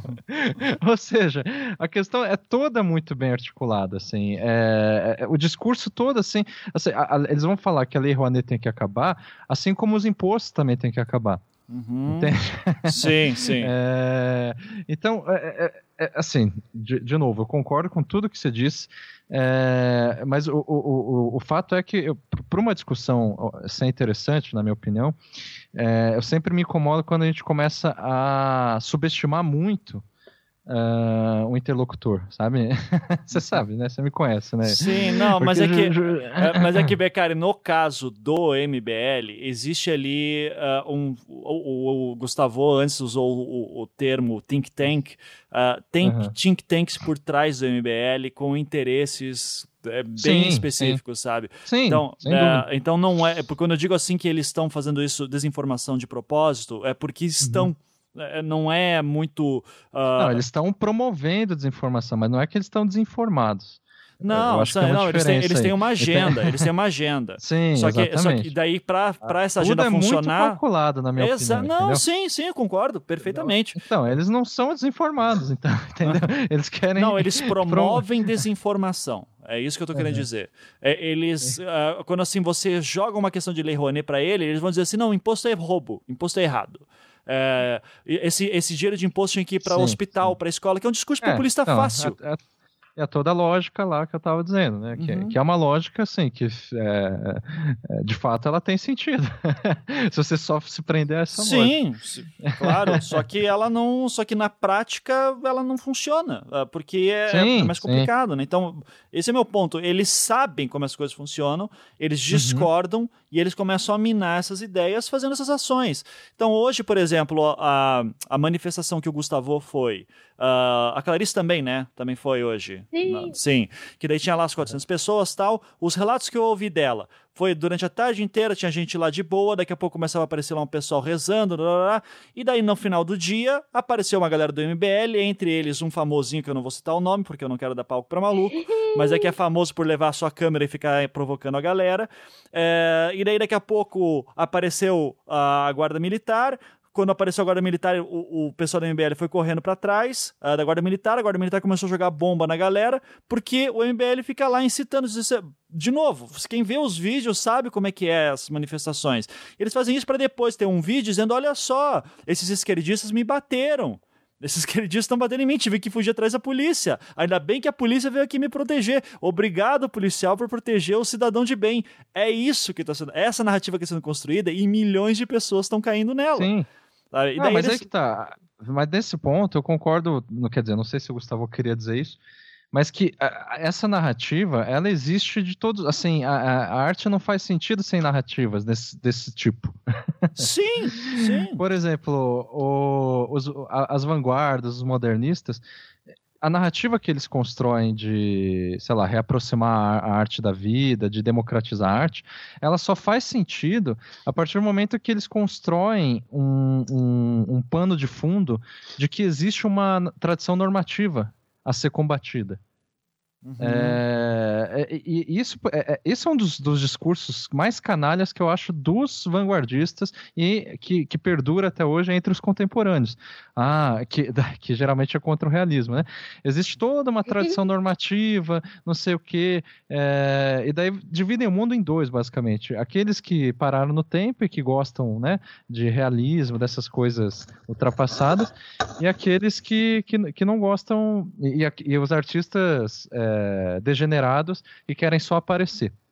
Enfim, uhum. ou o contrário, que é o caso da, da vanguarda, né? É, vai dizer assim, ah, a, a gente está fazendo uma ruptura, e essa noção da ruptura é, só faz sentido com esse pano de fundo de uma tradição é, normativa. Veja, uma, a... tradição que eles inventam para Exatamente, exatamente. É, nunca houve uma tradição normativa. Nunca houve no Brasil. É, exatamente. Eu diria até que lá fora, se houve, ela foi muito restrito. Tipo assim, no sentido, o público, o grande público estava cagando. A arte não se resumia nisso. É, uhum. Claro, o que ficou na história talvez sim, mas, é, é mas aí que tá. Essa tradição normativa no Brasil e fora do Brasil, ela é inventada de, de, de tal forma que quando o pessoal do MBL é, vai contra uma exposição como essa, ela também inventa numa narrativa totalmente coesa, totalmente lógica, totalmente, enfim, inclusive consistente, é, envolvendo, por exemplo, a lei, a lei Rouanet, envolvendo o, o, absurdo que é o país, etc. e tal, a, o, de, de, quanto que a gente paga imposto e tudo mais, para dizer, olha a que ponto chegamos e vamos ser a vanguarda, da, assim, né, quando se fala a juventude desse país é, já cansou da, da esquerda e, e, por aí vai. Isso é um discurso vanguardista, tá entendendo? Sim. É sempre um discurso vanguardista. E a questão é que, assim, sempre cai nisso, assim. É, eu, não sei, eu não sei se, se a Clarice ou o Gustavo querem falar da Lei Rouanet, mais alguma coisa, senão eu já trago outra questão. Eu não. não. Eu também não. Não? Então vai, pode falar, Becari. Então, o eu dizer é que justamente, assim como nunca houve uma tradição, quer dizer, é, dizer que nunca houve é, é mentira também, mas isso é meio força de linguagem. Houve sim tradição normativa, talvez não com a força que se constrói narrativamente, né, sobre ela. Mas é, a, a, a Lei Rouanet, por exemplo, ela tem uma força simbólica muito forte. No entanto, ela não resume o que é arte no país. Eu estava uhum. lembrando, assim, enquanto vocês estavam falando, assim, de Lei Rouanet e tal, de quando surgiu essa Lei Rouanet e tudo mais, foi depois dos festivais de músicas da década, é, enfim... É, 90, né? Isso. Eu fiquei lembrando de um, de um cara como, por exemplo, Geraldo Vandré, é, que é um músico, né, que ele perdia vários festivais que ele participava e ele sempre gritava contra o público que, que vaiava ele, uh, que a vida não se resume aos festivais. E ele era criticado porque a música dele não era compreendida e não sei o que, não sei o que. É, e, e, assim, tudo bem, ele tem uma história triste, né? Ele não foi. É, mas tem vários outros artistas que ganharam notoriedade por meio desses festivais e que hoje vivem é, de edital também, de Lei Rouanet. Mas eu estava dizendo, a vida, como o Geraldo Vandré falava, né? A vida não se resume aos festivais, não se resume aos editais, né? Aos. A, a, a Lei Rouanet, e eu não estou dizendo que não deveria existir isso. Estou uhum. dizendo basicamente que o, o que contribui para que um discurso, por exemplo, do MBL faça sentido é imaginar que toda a arte ela, ela, ela é aquilo que aparece no museu. E a gente sabe hoje em dia, cada vez mais, que artistas que ganham dinheiro, inclusive no Brasil, é, mas principalmente fora, são aqueles que basicamente vivem de vendas de internet. Uhum. Entende? e esses artistas que, vende, que vivem de venda de internet, vou, vou citar a Jenny Saville, por exemplo, que só faz pornografia degenerada. ela, Adoro entendeu? Ela. Eu também, eu sou fãzaço, realista, né, nessa tradição normativa, só que ao mesmo Sim. tempo preocupada com questões de gênero, questões queer, questões da obesidade. Uh... então, é, é, ou seja, de novo, a gente está chutando cachorro morto, mas o MBL, ao criticar essa exposição e ao criticar ao mesmo tempo a Lei Rouanet, eles estão chutando cachorro morto. Uhum. O que eu quero dizer, é, quer dizer, sabe, é, de, volto no, naquele meu espírito de que não vale a pena discutir sobre isso. Mas, é, é, tipo assim, vamos discutir sobre o nazismo ser de esquerda. Sim. Puta que o pariu, entendeu? Quem é, sabe, a gente tá, a gente tá dando importância para um discurso do MBL. Porra, gente, o que, que a gente tá fazendo? Entendeu? Saca, vale, vale a pena. à internet, né, cara? É só daí. Entendeu? É, é, é, aí que tá. É, eu, eu, posso ser muito ingênuo, sei lá o quê, e vocês podem discordar totalmente de mim. Mas eu acho que a melhor estratégia para é, contrária a, a, a, esse cálculo todo, que é muito. está ganhando cada vez mais força, é, de um discurso, enfim, conservador, como o do MBL, é o desprezo total. Becari, eu. É Becari, eu até concordo. O problema é que esses caras não se deixam ser esquecidos. Essa é a merda. Mas fala aí, Gustavo. Eu acho que já, já de repente, encaminho para o encerramento, né? Pro...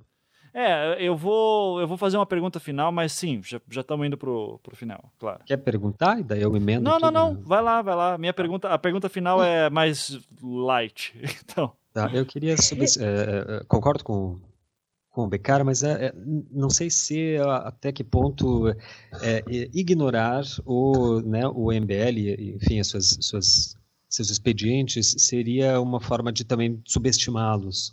Porque eu acho que assim, ó, de uma certa forma, o que ainda não foi falado é que a exposição Queer Museu foi vitoriosa. Sim. O objetivo do, do, do, do, dos artistas, né, com as suas obras, especialmente do Gaudêncio, que fez essa articulação, era justamente levantar em debate. E está sendo posto em debate essas questões que de outra forma não fariam. É sempre o caso lá, né? O Salão dos Recusados teve maior audiência do que o Salão Francês Oficial, de que vocês falaram. Agora, é, é que o mundo não é linear. E o que parece ser um discurso apenas moralista, que é claro que é patético, que é tolo, né? um discurso que a gente lê assim, nós aqui pelo menos lê, lemos e achamos uma coisa tola, tola, no fundo eu acho ele profundamente perigoso porque ele é sintomático. O MBL, ele em si é um movimento evidentemente ridículo, só que ele é sintomático de uma organização muito maior que está por detrás disso e, e que, que, tem até, dinheiro. que tem dinheiro, tem financiadores até hoje esse amigo me contou, né, do histórico, que começa já no, no período da post-Thatcher, na Inglaterra, centros Nossa. de pesquisa, etc., a, a, financiar um outro tipo de pensamento, de ideologia. É, pelo menos o, o Von Mises está... Tá, né, é, ele está... Que é uma Sim. pauta liberal de Estado mínimo, né, no entanto, a atitude que o MBL teve hoje, que sempre tem, é bem exatamente o que eles querem dizer no fundo, que é essa pauta do Estado mínimo. Então, assim, Estado não tem que pagar, não tem que direcionar dinheiro para artista vagabundo, ainda mais artista que defende pedofilia. Esse é o não deveria ter Mas, imposto. É, exatamente, quer dizer, o Estado mínimo que não, não te cobra nada, né? que o livre mercado é que regula tudo. No entanto, Sim. o Estado deve existir numa instância, a instância da força que deve estar ao lado deles. Então é o, é o sintomático eles correrem para, como sempre, atrás da choque.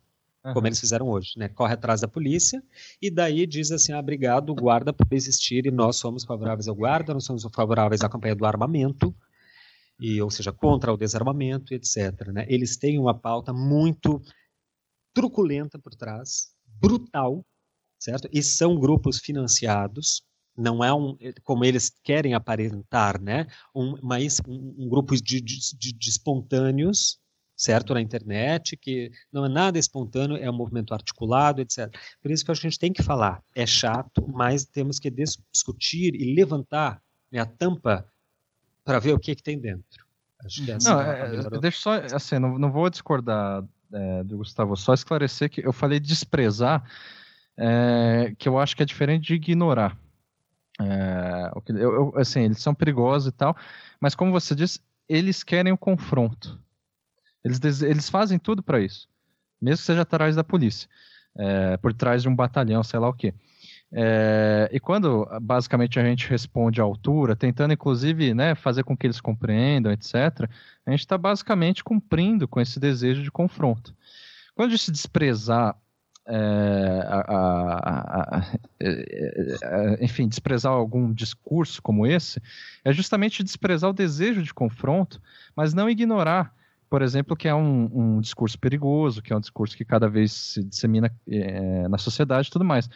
Exemplo, por, é, pensando em artistas mesmo, um cara como Lucian Freud, é, que eu acho que é mais conhecido, não sei, enfim, é, que trabalhava com a figura humana, que trabalhava com a nudez, que também já pintou é, transexuais. Uh, mas ele é bem, bem antigo, né? Quer dizer, bem antigo. Tem que evitar falar isso, é que é relativo. ele é, sei lá, é, me ajuda aí, Gustavo, depois de 50, 60. Não, ele morreu há pouco, né? Faz é, é, anos que ele... É, mas é que ele tem uma longa trajetória. Enfim. Uhum, é de 70. Uh, isso. Uh, ele é um cara que, que não ignorou, mas ele desprezou as neovanguardas contemporâneas a ele. Ele desprezou, por exemplo, o conceito, a arte conceitual, uh, o expressionismo abstrato do, do. Qual que é o nome do, Pollock. do maluco? Do Pollock, exatamente. Foda-se, entendeu? Eu vou fazer arte realista aqui. É, mais atualmente, ou quase na mesma época, na verdade, a gente tem o Gerhard Richter, que também ignorou, não ignorou de novo, ele desprezou, porque ignorar para mim significa o seguinte, fingir, é, é fingir que não existe. Esse, o Lucian Freud não fingia que as neovanguardas não existiam. O Richter não, não fingia que a arte conceitual estava ganhando toda a força. É, o Richter, inclusive, que é norte-americano, aliás, perdão, ele é alemão. Uh, mas ele sabia muito bem do expressionismo, do expressionismo abstrato. É, só que ele resolveu seguir um caminho que é pode ser considerado de resistência, pode ser considerado de uma outra proposta, que não é diretamente de confrontar justamente as neovanguardas que desejavam a todo custo o confronto. Uhum. Ou seja, é, tentando traduzir, quer dizer, é, é, voltar para a polêmica aqui. Eu acho que assim, eu enquanto artista, pelo menos, é, penso que a, a melhor forma de responder a essa questão é justamente fazendo mais arte degenerada, entendeu? Pôr em ato as forças contraditórias, né? Fazer exatamente. a partir disso, exatamente. Mas, mas, sabe, quando eles vão falar ah, é, o que, que vocês acham, o que, que vocês têm a dizer? Para você, eu não tenho nada a dizer. É, é uma atitude meio babaca, é foda, assim, é. Entendeu? Porra, é que nem, sabe, lá na, na, na USP, na, no doutorado de educação, tinha um professor que eu gostava muito, que era o Marcos Ferreira Santos. Enfim, saudade é, dele. Uhum. E ele era um cara que é, é, pai de santo, enfim, o cara, né, é professor de mitologia e tudo. E ele ia dar aula com um tambor na mão. Nossa, ele quase, ele diz, né, porque ele já ele está se aposentando esse ano, uh, que no começo da carreira dele, que ele fazia a mesma coisa, ele quase foi expulso da, da universidade. Porque, pô, o que, que, você vai fazer com um tambor aqui, né? Você precisa de tambor para dar aula, ou, assim, é preciso fazer uma faculdade para aprender a tocar tambor. e ele nunca, assim, tipo, se, se, se, é, é, se mobilizou minimamente para contrariar essas pessoas. Ele basicamente continuava tocando tambor. Aí que tá, a partir do momento e, que e vem assim, a pessoa... Desculpa, Becari, é. é que se você tá imaginando, cara ouvinte, um riponga que só fica fumando maconha o dia inteiro, cara, você não tem ideia do crânio que é Marcos é, Ferreira é, Santos. Não, super erudito. É, extremamente sabe falar erudito. Mil línguas. É, sabe? É. então não, não é assim. Vo, você não chega nos pés do cara. Para ele tá levando o é. um tambor, ele tá pensando num nível assim de linguagem muito louco, sabe? Então, o cara era foda. Então, é bela lembrança. Então, é, e ele promoveu, assim, uma mudança, é, inclusive, assim, a, a, cadeira de estudos de cultura afro-ameríndia, é, foi ele que iniciou ali a linha de pesquisa nisso, nisso também, é, é, estudos sobre gênero e transexualismo também ele que está tá na frente disso. Ou seja, ele conseguiu mover um monte de coisa que, assim, ao contrário da maioria dos professores, não só dali, mas eu acho que de todas as universidades, ficam só sentados debatendo, assim, dando discurso para uma multidão e não sei o que, e não fazem, sabe? Não trabalham, não vão lá, sabe? É, levam tambor sim para mostrar, olha, isso aqui é matriz africana mesmo, entendeu? é daqui que a gente tem que entender os mitos. É, é, é, é assim que, se, que, que opera a prática, e na minha opinião, é assim que se opera a arte Sim. e, e, entendeu? E tudo bem, existe outros campos? Existe o campo do, da institucionalização, do discurso, das narrativas históricas e por aí vai. Só que, como dizia Geraldo Vandré, a vida não se resume aos festivais, a arte não se resume a esses discursos. Perfeito. Muito bom, então. Uh, tava com saudade dos discursos inflamados do Beccari. Uh, gente, estamos com duas horas e 15 de programa. Eu acho que já podemos ir para o encerramento. Eu queria encerrar de uma maneira mais, mais leve, que é que vocês citassem uma polêmica preferida de vocês em questão de história da arte. Uh, alguma ah. exposição, alguma obra é, o Gustavo caiu, eu vou tentar colocá-lo aqui de novo. Ele ficou muito bravo com o que eu acabei de falar. tá, mas e... puta, eu vou seguir o conselho do Becari e vou desprezar. que, o Gustavo ele ficou offline, eu torço que a internet dele não tenha dado problema, mas enquanto isso, quem quer começar? Clarice ou Becari? Alguém quer citar alguma... Clarice tá eu não deixo, a gente não deixou ela falar. Enfim. Então, desculpa. Clarice, tem, tem, alguma polêmica aí artística que você gosta de, de lembrar, que é uma das mais divertidas? Ah, eu tô, tô pensando. Me pegou desprevenida agora. É tipo eu na, na manifestação hoje de tarde, veio um cara da TV me entrevistar. Já fiquei, meu Deus, o que vai acontecer? Sim. Mas, o Beccari tem alguma de cabeça aí, enquanto a Clarice? Tenho, tenho. Vai. Então, vamos lá. Daí, Clarice, vai, vai tentando elencar aí, enquanto isso, Beccari, fala aí da, da sua polêmica. Quando você falou assim, é que é uma, eu pensei já no clichê, mas eu não vou falar desse clichê, que é o clichê é o, o, o, o merda de artista. Uhum. Do sim. Piero Manzoni. Sim, sim, ele sim. enumerou e assinou 90 latas contendo suas próprias fezes. Enfim, é o clichê. É, bom, o Gustavo falou, ficou. É, se, bom, não, Gustavo já, já, tô, já tô colocando ele de volta aqui. Mas tá. É, ele já, já tô colocando Mas ele o que eu, Então, uhum. o que eu acho mais interessante dessas polêmicas artistas é de um cara chamado, de um artista chamado John Layton, uhum. é, que dava aula numa, numa faculdade. E, e fazia parte do grupo Fluxus de arte conceitual é, do qual pertenciam a Yoko Ono, é, vários outros. O Fluxo é conhecido, né? Uhum. Não, pois bem. É, é, conhecido porque entende arte contemporânea, vai. Assim, mas assim, o pessoal tá, tá. pode conhecer, era o grupo da Yoko Ono, né? Que é, ela não tá. precisa de introdução. Aí, beleza. Então, em 1966, auge da arte conceitual. né? Enfim, não, não, sei se é o auge mesmo, mas era né, tava despontando ali. ele retira da biblioteca da escola dele, onde, da faculdade, né, onde ele lecionava, um, uma cópia do livro Arte e Cultura, de Clement Greenberg. Vocês conhecem esse livro? Não conheço. É, ele, ele, ficou bem famoso nessa, nessa época. Se eu não me engano, assim, foi alguns anos é, antes de 1966 que ele foi publicado. Uh, e daí, assim, eu não vou falar desse livro, senão eu vou me estender demais. Mas é um livro da, de formalismo, né? O, o, Clement Greenberg, ele é, eu falei que eu não ia falar e tô falando.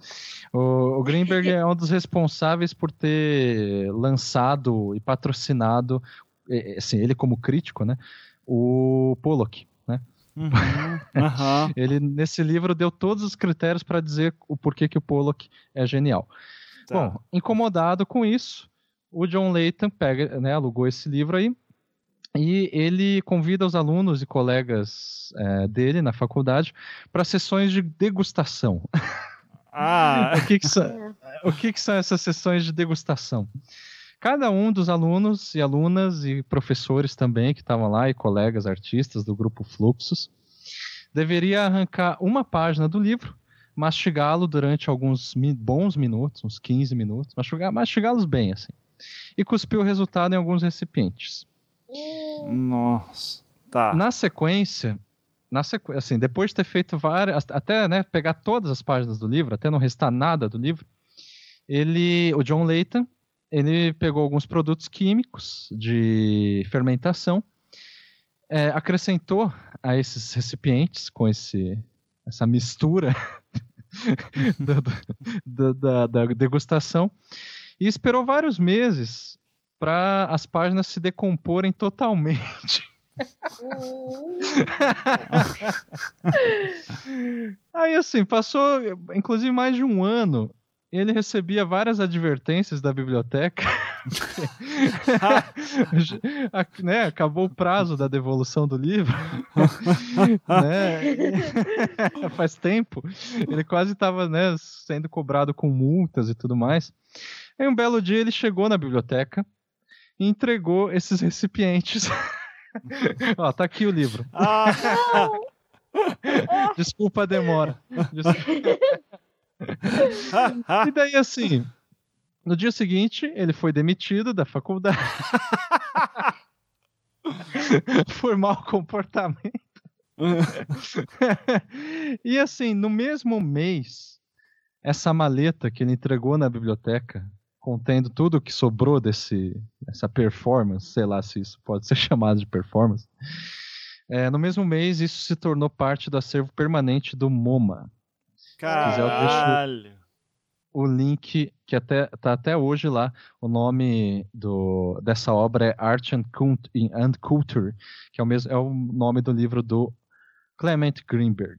Essa Achei é. que o nome era Que Delícia. é, é, parte é, do acervo permanente, enfim, é, do Museu de, de, Arte Moderna.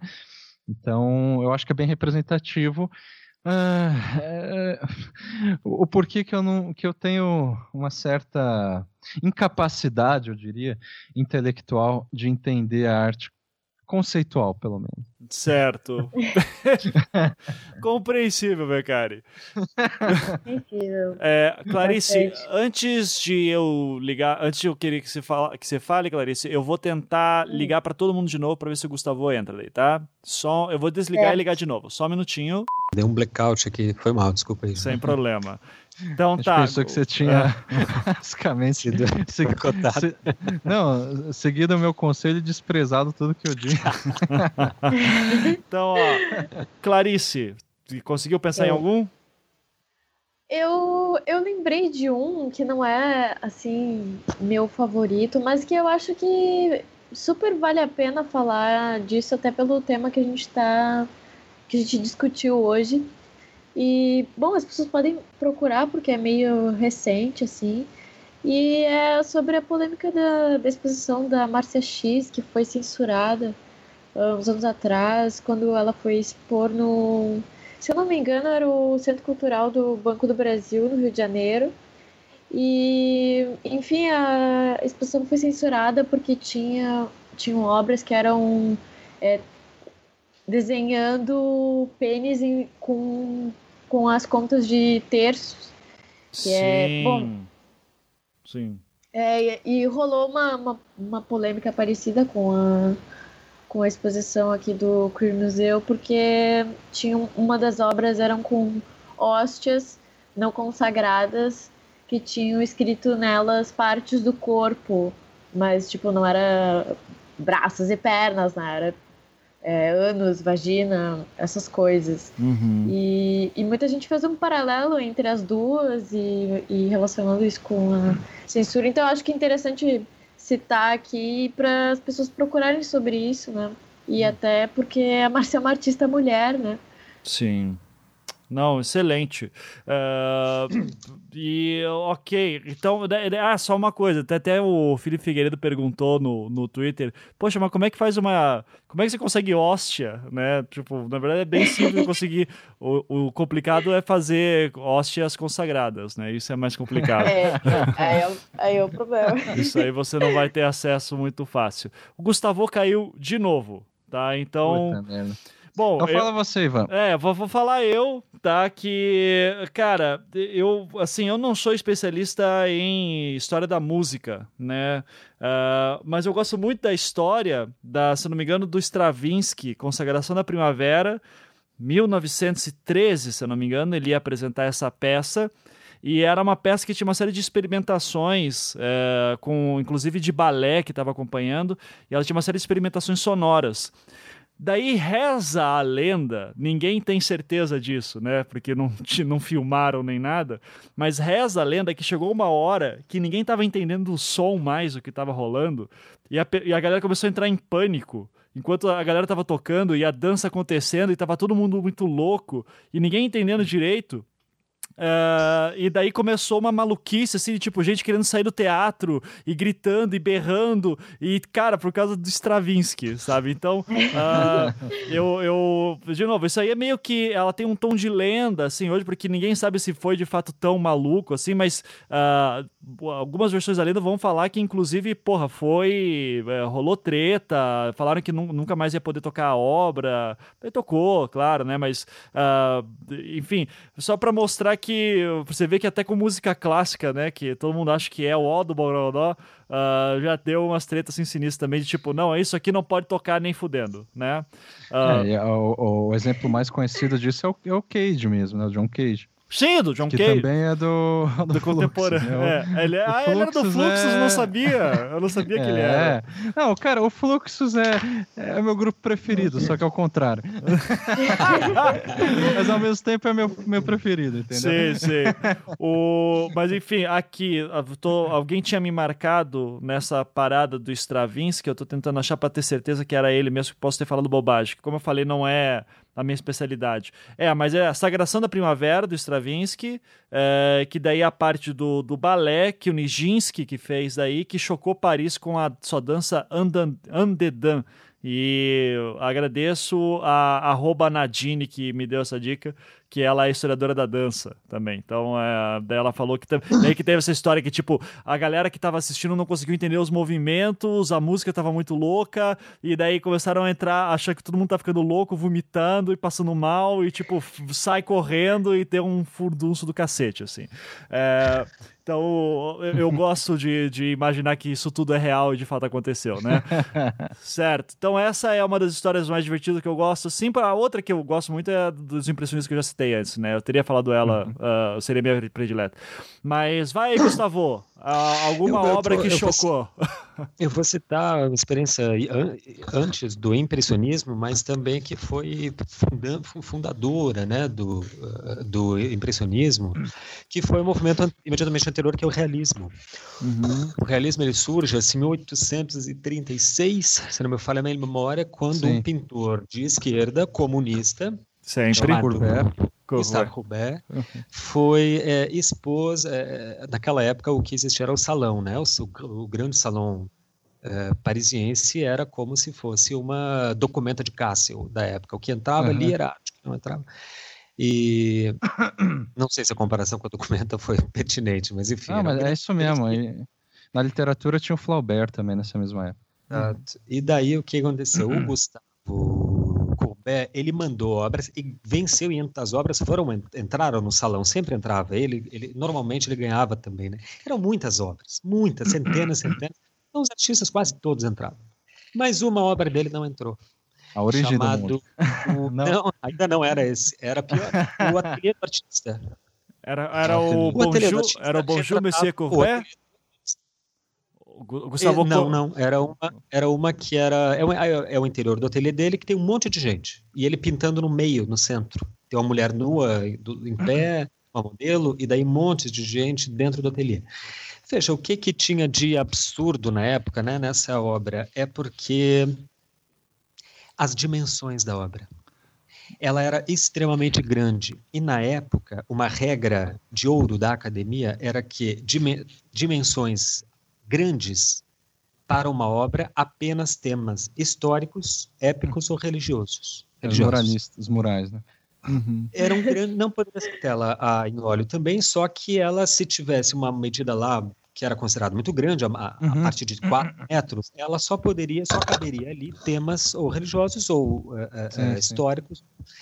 E o Gustavo, o, o Kubert, coloca um tema naquela, aquele formato, né, dada uhum. a grande arte, né, é, é, um tema do cotidiano, que é ele com uhum. seus amigos no ateliê. Quase São doméstico, pessoas, né? É, exatamente, o tema doméstico. Aparecem pessoas que foram importantes uhum. para eles, amigos, o próprio poeta Baudelaire, que foi amigo dele, uma grande uhum. influência, está tá representado ali, etc. E isso funda, quer dizer, a partir do momento que o Gustavo Kubert é, é, coloca dentro como temática, tematiza é, elementos da vida cotidiana, do real prosaico da vida, ou seja, da realidade, por isso realismo, ele institui essa nova escola que fica como conhecida como realismo. Não sem muita polêmica, porque a obra foi foi é, recusada pelo salão. Ele pegou todas as obras que tinha ganhado, que, que entraram no salão, ele entrou no salão, tirou as obras dele, juntou essa, que é a origem, que é a, a o, o Ateliê do Artista, e uhum. mais umas produções, e abriu o primeiro Salão dos Recusados. Né? Algumas décadas sim, sim. Os impressionistas fizeram o mesmo com o Salão de Refugee, mas uhum. o Kubert foi o primeiro a fazer isso. E o que, que eu acho que é muito importante na atitude do Kubert, porque ali é o, o fundador do, do, da arte moderna por excelência, que é o artista não mais pautado por regras e padronizações acadêmicas uhum. e colocando na arte, expressando os conteúdos da sua vida, os é, conteúdos é, relegado à viva, né? É. ligados diretamente à vida, né? É o amigo dele que o cumprimenta na tarde, é a origem do mundo e etc. O que, o que eu vejo, inclusive, que tem uma relação com hoje, e é uma relação eterna, né? Você sabe, um, um, vou abrir um parênteses aqui, uma, alguém, uma amiga escreveu no Facebook que postou a origem do mundo do, do Courbet, e o Facebook cortou, cortou ela, bloqueou a coisa. Aham, sim. É. Veja, é. mais uma segunda-feira comum. Depois de quase 300 anos, uhum. a mesma obra. Entende como é? Sim, então, assim, sim. O que acontece ali, no, a reação, né, do, do a, a, exposição do, do Queer Museu, eu acho que é o retorno recalcado dessa mesma tentativa de padronização moralista, né? por trás da qual, é claro, existe ali uma agenda política perversa, etc, etc. Por isso que esse eu acho que é uma, a grande polêmica artística para mim mais fundante é, do momento contemporâneo. Sim. O do Courbet eu sabia quando ele fez o Bonjour Monsieur Courbet, que é ele andando numa estradinha, encontrando dois senhores também, e a sociedade francesa se escandalizou porque ele se retratou usando roupas informais. Como assim um artista da sua elegância se retrata dessa forma? É, é, então, cara, muito. Mas assim, brincadeiras à parte também, né, gente? O mundo da arte é cheio dessas tretas. Eu gosto sempre de falar é, para meus alunos. Eu ia dizer, desculpa, como. Ah, não, que se, se, a gente quiser fazer um programa só desses só de treta é, tem um monte. Causos. É. é. Putz, eu tenho estudado bastante isso. O Gustavo é um poço também. Uhum. Você sabe, de, desde o Renascimento, Idade Média. Sim, etc. não, tem. Putz, no Renascimento. vai longe. É bom. Longe. É, é, inclusive, bem, bem postado. Alguns comentários finais aqui para eu encerrar como host não chamem a atitude do MBL de medieval, porque se tinha uma coisa que os artistas medievais gostavam era de putaria, cara. O que tem de imagem de putaria ali na, naquelas iluminuras não é brincadeira. É, é. Segundo, é, analistas, historiadores, críticos de arte ficaram debatendo por séculos se a Mona Lisa tinha o cabelo preso ou não, porque uma mulher casada ser representada com cabelo solto seria um seria um estranho. Porque mulher de respeitos na época para usar um termo horroroso, mulher, mulher, de respeito era retratada de cabelos presos. Bela, recatada e do lar. É, né? exato. Então tem que ter cabelo preso. E é, daí... como se vê na, na, nos quadros do Vermeer, né? Do Vermeer, é, ou do Ian Van Eyck também, né? O casal Sim, Arnolfini. Você vai ver lá uhum. os chifrinhos, né? Que era uma moda da época tal. Então sim, ela sim. tá com os cabelos soltos, com aquele véuzinho bem michuruca. Uh, isso é escandaloso, assim, porque seria ela mostrando toda essa sensualidade, né? Uh, e para terminar de vez aqui um pensamento para a galera ficar aí, eu, eu, ainda sou da opinião que a culpa de tudo isso é dos românticos, tá? Foram eles começaram a estrambelhar tudo. Tá? Concordo. O, o, o, eu também acho. Clarice se, também se é concorda. Pra dar na, é, nome aos bois, eu diria que é o movimento Lar por Lar, a arte pela arte. Ah, pode ser. Eu tá. queria depois fazer uma propaganda, Ivan, posso? Tá. Claro, claro. Só, Clarice, também vamos Isso. botar a culpa nos românticos também? Pode não. ser? Não? Não? Poxa, tô, tô... Eu, acho que é uma afronta tão bonita o Goya fazer. Quer saber? Eu vou pintar pesadelo agora, cara. Então vão se fuder tudo. Eu acho coisa tão. que pra quem quer, pra mim, vai se fuder. Sabe? Pra mim. vou pintar nas paredes da minha casa mesmo. Assim. Então, é, isso eu acho demais. Então vai lá, mas gente. Oscar Wilde, vai longe. Sim, esses, vai esses longe. Românticos. Não, mas daí é Oscar Wilde muito depois, né? O Goya é final sim, do 18. Tá, tá falando da pintura, ah, né? Era tá. pintura, tá. sim.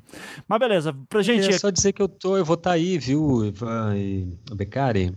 Vocês ah, reservem tá uma, uma xícara de café para mim, por favor. Eu vou estar em Curitiba nos dias 12, 13 e 14, dando workshop Figura Contemporânea. Legal. Nem tem... sei se podia fazer o merchandising. Ah, claro, é, é, agora é o momento para isso. Você tem a link. Gente ficou o tempo inteiro falando de Santander. É. é. Fazendo merchandising ah, de Santander. Sim. É. A gente, o, vou deixar Gustavo, o link. Isso. Me dá link, por favor. Na conversa ali tem um, é um site tá, que tem todas as informações, vai estar ali na descrição. É o workshop é, 12, 13, 14 de outubro, ainda tem inscrições abertas e ele vai ser em parte no Solar do Barão que é o Museu da Gravura, em Curitiba, e em parte no Mimesis Conexões Artísticas, que fica no São Francisco. Né? Beleza, maravilha, já está no link, uh, já está no post o link. É, algum outro jabá aí, Gustavo? Ah, é que, não sei, amanhã eu tô indo para São Paulo, vou começar uma oficina lá também no Sesc Pompeia.